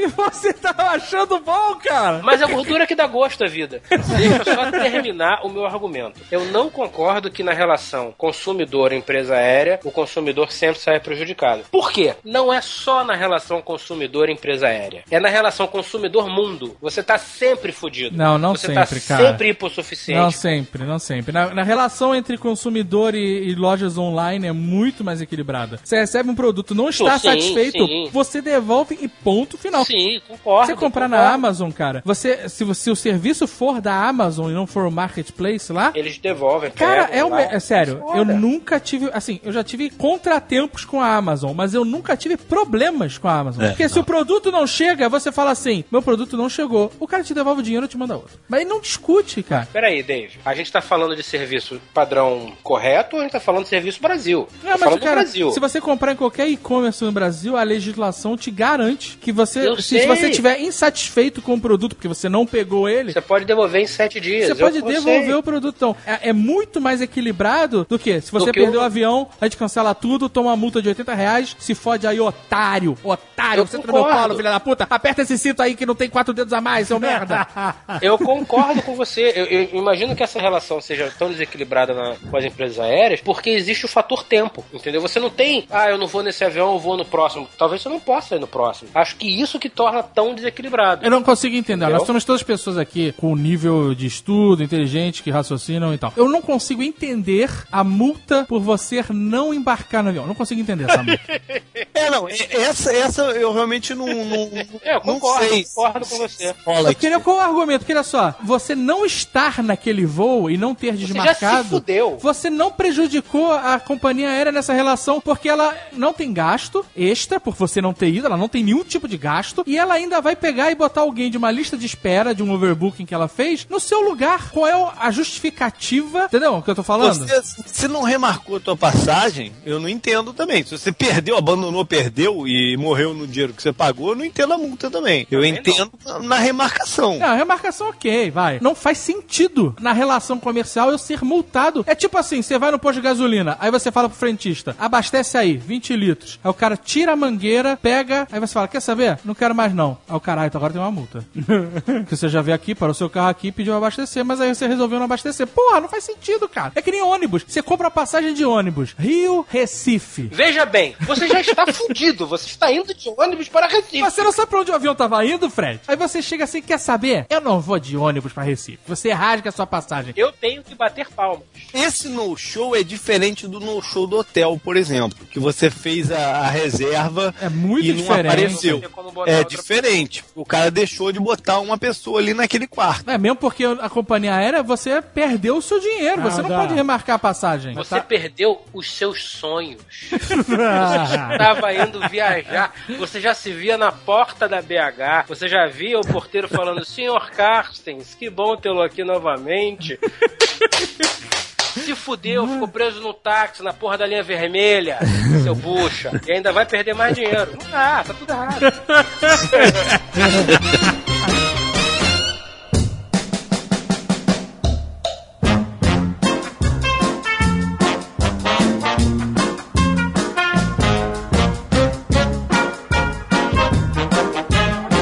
Sobre cliente chato e reclamão, cara, tem uma outra categoria que é o pechincheiro.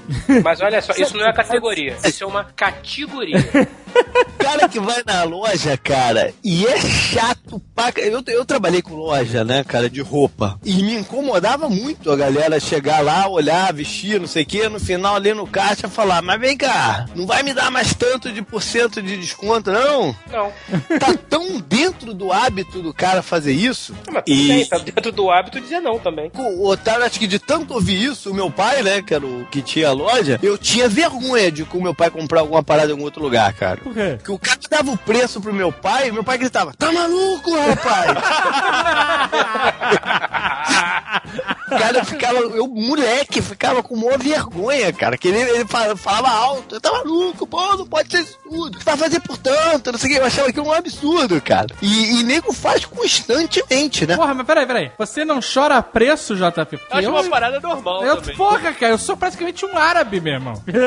acho que o cara botou aquele preço é porque ele acha que aquele é o preço justo pro produto dele, cara. E a única exceção que eu vejo que ninguém nunca faz é justamente restaurante. O ninguém pega um menu e fala assim pro cara, porra, tá aí, essa truta aqui me interessou, mas não vou te pagar 70 não, vou pagar 25 dela. Mas peraí, tem outro tipo de negociação, mais uma vez, com a cerveja.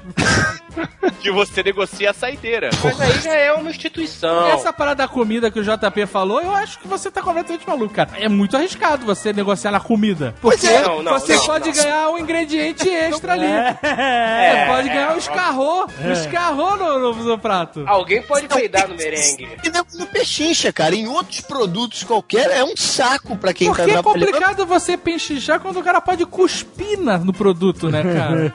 É, comida é um negócio também que eu prefiro não, não, sabe, não levantar muitas questões. Agora, o re... cara, eu, cara, não tem um lugar que eu não chore desconto. Não tem nem loja, nem fornecedor, nem nada, meu. Eu choro desconto pra tudo, bro. Eu sou do tipo que, pô, quando coloca um preço, é porque eu acho que aquele é o preço justo pro serviço ou produto, cara. E, e aquele é o meu preço pra você fazer isso. Quer, quer, não quer, não quer, porra. Mas às vezes o cara já bota um precinho Já a bota a mais pra gordura, poder, ainda mais aqui no Brasil. pra poder É, fazer um jogo aí, né? Porque. E tem lugares que o cara fala, não posso fazer, posso parcelar, é o máximo que eu posso fazer. Mas eh, tem lugares que você sempre tem jogo, cara. Não deve ser assim. Não vá pra países árabes, que se você for pra qualquer país árabe, você vai se decepcionar, cara. Se você não pechinchar o que você tá na, Tur na Turquia, no Marrocos, se não pechinchar, o cara briga com você.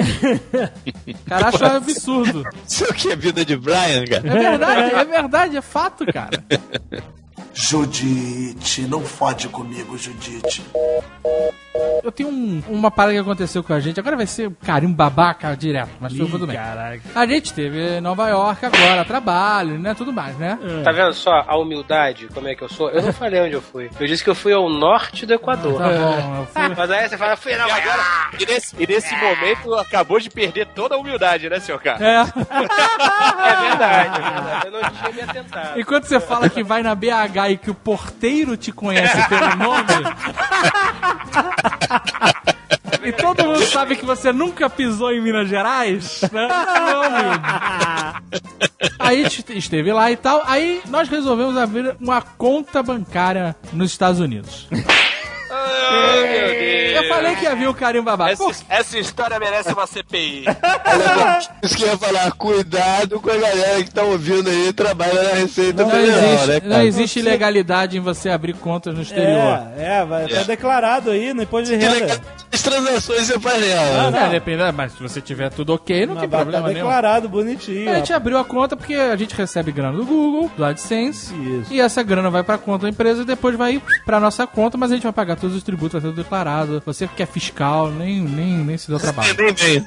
nem vem. É, exato. Se quiser vir, pode vir, Não, não, tá tem problema. tranquilo. Aí a gente foi abrir a conta. Essa, essa não é a questão. Tá tranquilo, quem cuida das minhas contas é o sol. Porra, antes fosse. É, o negócio de abrir conta no exterior é associado à malandragem, né? A picaretagem, mas, mas Não não, é, não é. Mas não é isso, né? Não é o caso. Não, não, não foi não abrir na conta no banco com, com o Paulo Maluf tem. né?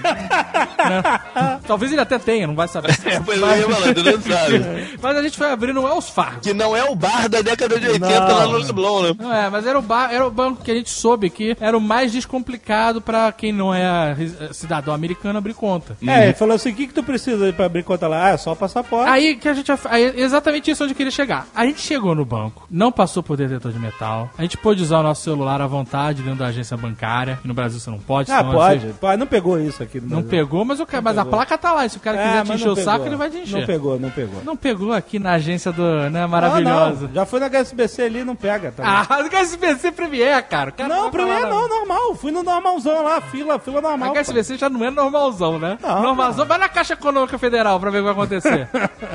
Tá tudo errado. Um país onde a lei não pega. Eu sei, eu sei que tá errado. Mas o que eu tô falando é que não É um pegou. país todo onde, a- onde eles não Sim, conseguem sim. reprimir o crime e eles proíbem o cidadão de usar. Tá, ok. É. Mas olha só, é, É. eu tô falando de serviço, tô falando de serviço. Isso, isso. Aí a gente entrou no banco, esperamos, eles serviram água pra gente, uma parada inacreditável, como se a gente não tivesse num banco. Tipo ser humano, né?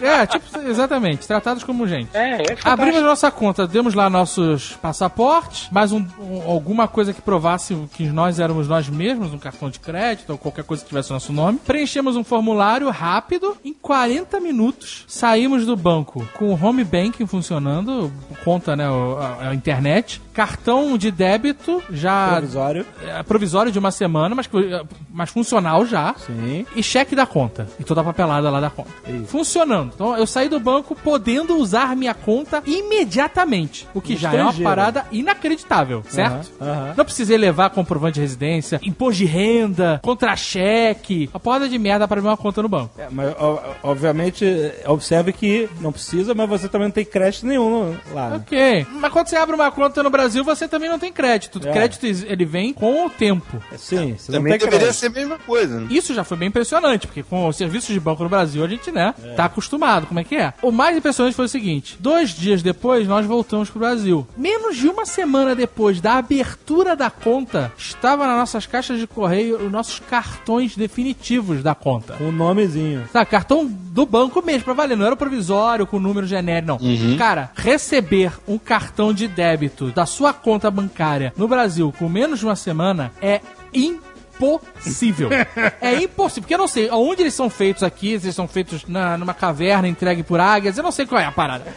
É, eu não sei porquê. Demora uma eternidade pra essa merda ficar pronta, cara. E pra isso ser entregue. Demora 15, 20 dias. E eu fiquei muito impressionado porque não só pelo desembaraço de abrir a conta, pela rapidez como chegou a parada, mas foi um- uma correspondência internacional. O cara mandou o cartão pro Brasil, de um Sim. banco americano, cara. Sim. Isso é uma parada muito diferente do serviço que a gente tá acostumado aqui, cara. As- muito, muito, as- muito. E as Fargo é um banco meio chuleta aí, não é, JP? Não, normal. Normal. Normal, É um normal. banco que existe dentro de faroeste, né? Judite, não fode comigo, Judite. E carro, bicho? Eu falei, eu, eu vi que a galera aí tá penando pra poder pegar o carro que compra, né? Ah, mas sempre, né? Depois que tu compra, pra pegar o carro, leva, pô, duas 15 semanas dias pelo menos. 15 Duas dias. semanas? Aqui, cara, a última vez que eu troquei de carro, eu entrei na concessionária, me resolvi com os caras de financiamento, de não sei o que, de papapá, papapá, entreguei meu carro e saí com um novo em menos de duas horas, cara. Aqui não, aqui você compra, você vai lá, compra, etc. É esse, gostei da cor, não sei o quê. Aí você pergunta, vem cá, e quando é que você me entrega? Duas semanas. Não. Aí você estica o olho assim. Duas semanas. Amigo meu levou três meses. Ah, mas aí ele é louco, ele tinha que ter cancelado a compra, porra. Três meses vai pegar o carro. A única vez que eu comprei, que eu participei da compra no carro zero foi assim, duas semanas, duas semanas. Eu olhei pro pátio, tava lá a porra do carro que eu tinha comprado mesmo. Mas por que, que levou duas semanas? Eu não sei. Mas aquele era o seu carro ou era o carro de outra pessoa? Olha, que tenha sido o carro de outra Você pessoa. tinha que ter feito uma marca nele. Pega, pega uma chave de fenda, né? Pá, no capô, que furão, foi esse é o meu. Tá Feito um K perto da, da, da roda. Ah, é, esse é o meu, né? Duas semanas, ok. Porra, eu, eu concordo com você, JP. Na boa, eu não entendo. Eu, eu, eu- vou morrer sem entender essa merda. É. Por que, que não tem o estoque? Tá bom, não dá pra ter um estoque de todos os modelos. Mas quais são os modelos que saem mais? Não dá pra ter em estoque dois ou três, pô, pra entregar na hora? Que é uma coisa muito especial, ok, tem comendo, os caras vão, né? Mas o- É, pô, o basicão, o basicão que É. né, vende, sei lá, três por fim de semana. Não, isso porra, sem falar no preço. Ah, não, preço eu nem absurdo. falo. Ah, eu acho, eu acho, cara, eu acho surreal ter carro zero no Brasil. Sério. Eu acho admirável, mas é um. É um Admirável, é foda. Veja bem, não é porque eu admiro que eu acho certo. Entendeu? Eu, eu acho que é um dinheiro muito grande pra você botar numa coisa que, por melhor que seja, compra um usado de seis meses, um ano, que já economizou 30% do valor. Minha charanguinha, 2005, 2006, eu falei hoje pra portuguesa. Vou usar até desmontar. Até morrer, né? até, até não dá mais, cara. Eu não, eu acho, eu acho, cara, eu acho um absurdo, cara. O preço. Qualquer carro, mais ou menos, não precisa não é carro de luxo, não. É, é um preço É, caríssimo. qualquer carro cara. mais ou menos. Olha só, hoje em dia, aqui no Rio de Janeiro, o padrão é o seguinte: você saiu para fazer uma refeição, 70 reais. Mas eu queria comprar. 70 reais no Bob's, né? Porque. Eu gastei isso hoje na padaria, tomando café da manhã, cara. A média com pão na chapa tá 65. Judite, não fode comigo, Judite. A última vez que eu tive aí, eu fui preparado, né, pros preços. Eu fui, vou- vou- eu pensei comigo, dessa vida eu não vou reclamar que as coisas estão caras. Fui nesse espírito. E tava indo bem. Tava indo bem, até que eu resolvi pedir umas pizzas, cara, porque tinha a galera lá em casa. Aí liguei pra que não é, não é a pizza gourmet, né? É. é a Sim. pedi duas pizzas, não sei o que, papapá. No finalzinho me bateu a luz de perguntar quanto ia ser. Ah. Eu tempo, cara, e aí, mas quanto é que dá as duas pizzas? O cara falou, 95. eu falei, peraí, peraí, peraí, peraí, peraí. Tamanho de pizza que eu. Entrou, quase que entrou no Ibar de novo. Que tamanho de pizza que eu tô pedindo? Que vocês estão O notando aí? pizza regulamenta que as pizzas têm que ter oito ou seis pedaços. Peraí, mas é- essas pizzas que eu tô pedindo alimenta quantas pessoas? Qual é o tamanho dessa pizza? De repente era o cara tava, né? Tem um tamanho lá, mesa, não alguma É. O cara falou, não, pizza de oito, oito fatias. eu falei, peraí, peraí, posso te botar, posso te botar aqui em hold um segundinho? Botei o cara em hold e liguei pro meu cunhado, que tinha pedido pizza lá três dias antes. Falei, ô Marcel, quanto é que tu pagou nas pizzas que você... Cara, ficou transtornado mesmo. O cara botou o cara na rola, botou pizza na rola e ligou pra mim. mano. As duas pizzas aqui eu peço, eu gasto no máximo 20 dólares, cara. Aí, cara, pro Marcelo, quanto é que tu pagou nas pizzas que tu pediu no outro dia? Aí ele falou, ah, não sei, uns 90. Falei, falou. Então, meu, não tinha outro jeito, eu tinha que pedir. Eu falei, então manda. Mas essa foi a única que realmente me chocou aí da, da última vez que eu Isso tem muito tempo, né? Ontem eu fui ali na casa de um amigo, ali em Copacabana, ali perto do Pizza, né? Pô, eu adoro pizza do Pizza. Eu- É uma merda, eu sei, mas eu gosto, desculpa. Que nem do Mr. Pizza. mas eu gosto mais do Pizza. Mentira, eu gosto do Mr. Pizza. Tá bom, chega de cagar todas as pizzarias que podem anunciar aqui algum dia. Pois bem, Ah, rapaz, se tu conseguir um patrocínio do Mr. Pizza, eu vou bater palma, cara. pois bem. Oi, tudo bem, moça atendente do da cabana das pizzas. Eu gostaria de uma Cabana pizza. das A cabana das pizzas. pizzas. Eu go- gostaria de uma pizza boçalesca, maçapã, super supreme, sem azeitona que faz mal, outra metade frango com catupiry. Da gases, né? É, da gás. Caraca, da porra, mas tu pediu a pior pizza merda do mundo. É, eu sou assim, eu, eu não tenho limite. Super Supreme de um lado e frango com catupirola do outro. Puta que pariu. Eu não me arrependo de nada. Beleza, essa é a primeira, essa é a primeira pizza. A segunda pizza, a pizza padrão, simples, massa fina, calabresa com mussarela. Ok, ok, perfeito. Senhor quer refrigerante? Ah, eu queria uma Pepsi, whatever. E eu quero esse sugar bom aqui, porque esse negócio de diabetes não leva ninguém a nada. Ok, perfeito. Quanto é que dá? 170 reais. Caralho. Aí silêncio, né? Não, você não entendeu, não são quatro pizzas. São duas. É Eu diria que metade, quatro entendeu? é caro, mano. Tá caro, mas, mas veja bem, 170 reais você deve estar pedindo quatro pizzas. Não é uma inteira de Super Supreme, sem azeitona que faz mal, outra de catupirola. que- Não, são duas. Você divide na metade. Você pode fazer isso. 170 reais, senhor. Caceta. Nesse momento eu pensei, ou está todo mundo milionário e eu estou paupérrimo, ou então fudeu. Porque 170 reais em duas Não, não, é pizzas. uma loucura, cara. Na boa, eu paguei aquela porra pra sentir o sabor, porque vai demorar muito tempo pra eu comer lá de novo. Tu mastigou devagar, né? Perceba que Calma. Deixava que nem hóstia na língua derretendo, né? É, é, bota na boca e espera derreter. Sem sacanagem, eu recebo aqui o direto os cupons da pizzaria que eu costumo comprar, cara, 9,90 extra large. 27 Aqui- contos hoje em dia. Agora, sem sacanagem, será que isso é a gourmetização da, da- do Rio de Janeiro? Não, não é a gourmetização. Isso é o preço caro. Gourmetização é outra parada. O que, que é a gourmetização? A gourmetização é você maquiar o produto. Não, não necessariamente, o produto é bom mesmo. Mas Ah. a, a parada é: você pega a tapioca e aí você chama de tapioca rendada com queijo brie da Malásia e. Mas e se tiver queijo brie da Malásia? Ah, aí você tá pagando por um produto diferenciado. Não sei se é melhor ou não, mas é Ok. diferenciado. Tem produtos importados e aí eles são mais caros e, e é gourmetização. Agora, no Rio de Janeiro, o que acontece? O efeito do Rio de Janeiro não é gourmetização, é a aeroportização do Brasil. É isso que tá acontecendo. Todos os preços estão equiparados ao preço do aeroporto. Legal, né? Aonde você acha normal pagar 7 reais no pastel de queijo É a famosa azia, né? Azia Ah, Onde você acha normal pagar por uma cacatua de pedra? E pagar caro por uma cacatua. O negócio que o cara devia te pedir, por favor, pra levar embora. Exato. Pesadelos do vendedor.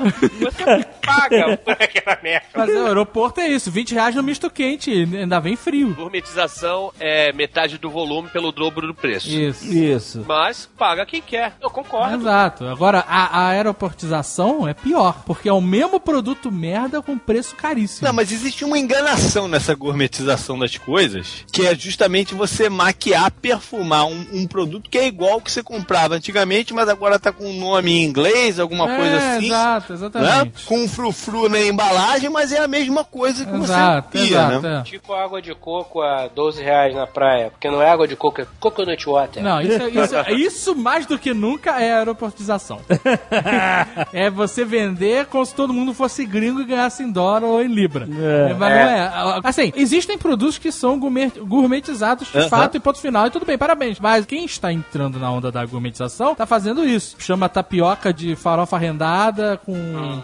Cachorro quente vira hot dog, e, sabe, entendeu? É isso que. Isso é mais caro. E aí a, a linguiça artesanal com mostarda. Que tem o mesmo bico de, de, de galinha lá dentro na É. feitura dela. Mesma merda. Mesma merda. jornal, jornal, só que o jornal do dia, por isso é mais caro. É. então, essa que é a parada da gourmetização, né? E- mas assim, no final, a gourmetização você pode comer o cachorro quente podrão, mais barato, vai ter opção. Agora, a aeroportização é foda. Porque ela, cara, você não vai ter opção. É, tudo ela- no aeroporto. ela- É tudo no aeroporto. ela se escorre de um jeito que, como você disse, não tem pra onde fugir. Tudo é caro. Ponto.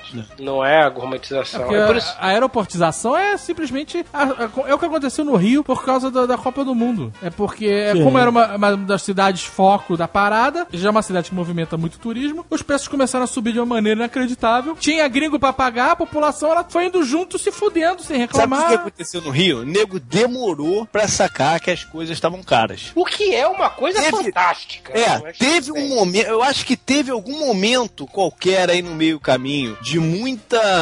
É, Falta de dizer- bom senso. Não, não, não, não, não. Existe um momento que a galera ganhou muito dinheiro aí no meio do caminho, entendeu? E nesse momento. Participei desse momento. Não sei o É, que tá falando. mas, mas existiu. Nesse momento os preços subiram e a galera, como tava ganhando, de repente não percebeu ou não quis esquentar a cabeça. E quando foi se dar conta, a coisa já tinha passado um absurdo. Eu lembro, porque a primeira vez que eu vim aqui para os Estados Unidos foi em 2004. Tinha uma lanchonete em frente à minha casa que eu tomava um suco de melancia, tamanho 500 ml, pelo Ibar, 500 ml, por um real, tá? Três anos depois, eu fui tomar o mesmo suco de, de melancia e o cara me cobrou 4,50. E eu falei, porque, peraí, eu tomava essa porra aqui por um real. E eu falei isso pra todo mundo e ninguém riu. Isso mesmo, tal, não sei o quê. Mas não existia esse sentimento de que, pô, de revolta com o preço das coisas. Mas eu falei, olha só, tá tudo caro, não é suco de melancia, não, hein? Só mais ou menos em 2010, 2011 que eu comecei a ver a galera reclamar de preço das coisas. Todo ano o falava. suco de melancia Ó, já ó. tava 16 reais, né? JP, Ah. você tá, você tá muito tempo fora e você esqueceu que aqui tem um negócio chamado inflação. Pô, mas a inflação é isso, cara. Não é essa a inflação. A, a inflação divulgada não é essa. De, Opa, três, anos, é. de três anos a parada passar de um real pra 4,50, cara. É, mas a inflação é divulgada é a média do A índice. inflação divulgada não é essa. Gostei É. de ver. É a A inflação divulgada não é É a essa. média. é, É, é é a essa. média. Nos é a itens, média. que, nos itens que é medida a inflação não tem o suco de, De maracujá, de melancia. cacatua. Melancia cacatua do norte. Não tem, cara. Que vem da. É, e por isso mesmo que a galera demorou pra se tocar que esse aumento de preço aconteceu, entendeu? Então eu vou contar uma pra vocês, foi fantástica. Eu me senti o último dos seres humanos. Eu me senti juro um Você cocô. é, você é. Eu sou, eu sou um cocô. Não, você é o último dos seres humanos. Eu sou um cocô. Nesse dia eu falei, eu sou um cocô. Eu olhei no espelho e falei, eu sou cocô. Juro. Aí Tirou um milho da testa, né? tirei, puc, da, da orelha, né? Puc, caiu assim o milho da orelha. Um empreendimento imobiliário aqui nas redondezas, né? Aí minha esposa, uma pessoa também crente, crente, né? Achando realmente que etc, whatever. Sonho da casa própria, o sonho da casa O própria. sonho da casa própria. Sonho de todo brasileiro. Silvio Santos ganhou milhões com esse sonho. Milhões. Vamos no X-Stand pra ver se nós podemos fazer, né? Se podemos negociar a compra de tal imóvel. Eu falei, ótimo. Foram no apartamento decorado. Ah, não, se fosse, tinha pago. Ah, adorei, que bom, perdi meu sábado. Vou me irritar, vou sair de lá certamente sem porra nenhuma e vou ficar mais, né? Vamos lá. Aí vai, aí mostra apartamento que tem isso, tem aquilo, tem aquilo outro, e pererel, e piriri. Tem brinquedoteca. Aí eu penso, caralho, brinquedoteca, porra. Criança não brinca com brinquedo. Eu já aprendi isso. O pai que compra brinquedo pra criança é um otário. Criança gosta de saco de Doritos, escova de cabelo, frasco de Targifor.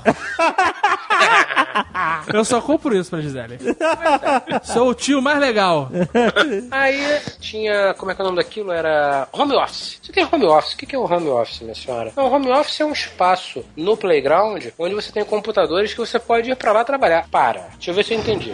Eu estou comprando esse apartamento aqui nesse preço que certamente deve estar errado. Eu me recuso a acreditar que esse seja o valor correto desse imóvel. E a senhora está dizendo que eu não tenho um computador em casa. Eu tenho que ir no Play usar o computador.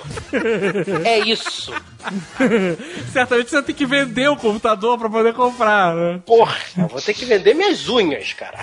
Que é a única coisa que continua, né, nascendo ad eterno. Você vai arrancar e vai nascer de novo, você vai arrancar e caralho. Tá bom, beleza. Ok, então tá bom. Então, já que eu vim até aqui, pelo argumento da coisa, me fala, como é que eu pagaria esta porra? Ah, não, o senhor faz aqui, paga isso, paga aquilo, não sei o que, o morrinho, a gente tira o seu pâncreas e blá blá blá, bibibi. Mas eu preciso lhe perguntar, o senhor está confortável com o valor dessa parcela? E aí, parece filme, sabe?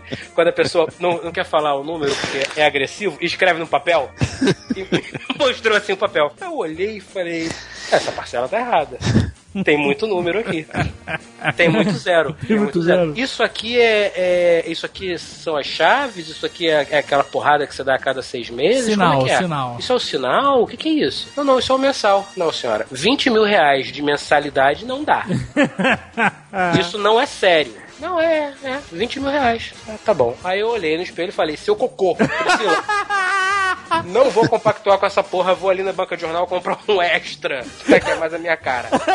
Saí do stand, cara. Aí você faz o seguinte, porra, ninguém comprou isso, né? Só tinham três apartamentos no prédio à venda. O resto tava tudo pago. Tudo financiado, Não tudo financiado. sei, minha casa, minha vida. Não, não, não, não. É, é Não, não. Essa é a galera que chega com o dinheiro vivo. Cara, mas quem é o tarado? Essa é a galera que chega com a mala de dinheiro e compra, cara. É, só pode ser pra lavar, É. porque quem é que vai botar o valor de um apartamento num prédio que ainda tá no chão? Não. É, é, você é muito corajoso. Eu acho que é muita coragem. Depende, hoje em dia essas obras têm seguro, então se o cara não terminar, você não se fode. Ah, eu- tudo bem, cara. Pode ter o Papa ali falando, vai, meu filho, vai que eu garanto. Eu não, eu não teria coragem. Você acha o Papa mais seguro do que o seguro mesmo? Tem um seguro, um asegurador, um banco falando. Se quebrar obra, se, der Banco do se Papa. for em call 2, eu garanto, Fred. Não. Aí vem o Papa Francisco, que é o mais amigável, né? É, é. Cadê o Papa? Fred, compre. O Papa avaliza essa, essa venda aqui? Eu vou o Fred agora eu vou. Um Papa Francisco, eu acredito. Papa Francisco é o maior agiota né? da história, né? História da igreja. Não, não vou. Não vou, cara. Tá tudo errado essa porra. cara. Mas aí a partir de então você se olha no espelho e você pensa o quê? Eu sou um cocô. Eu falo comigo, meu, eu sou cocô. Eu admiro pessoas que têm a capacidade monetária, o alcance monetário de investir um milhão e meio em qualquer coisa. Acho que o ouvinte podia pular esse ficar direto pros 370. E se ganhássemos na loteria?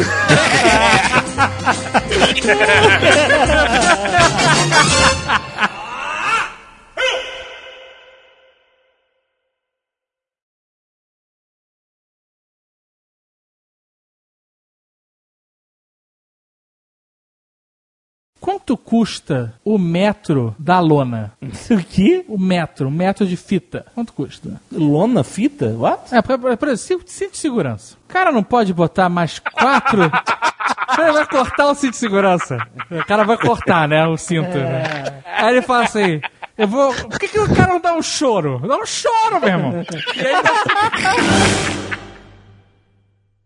Este Nerdcast foi editado por Radiofobia, podcast e multimídia.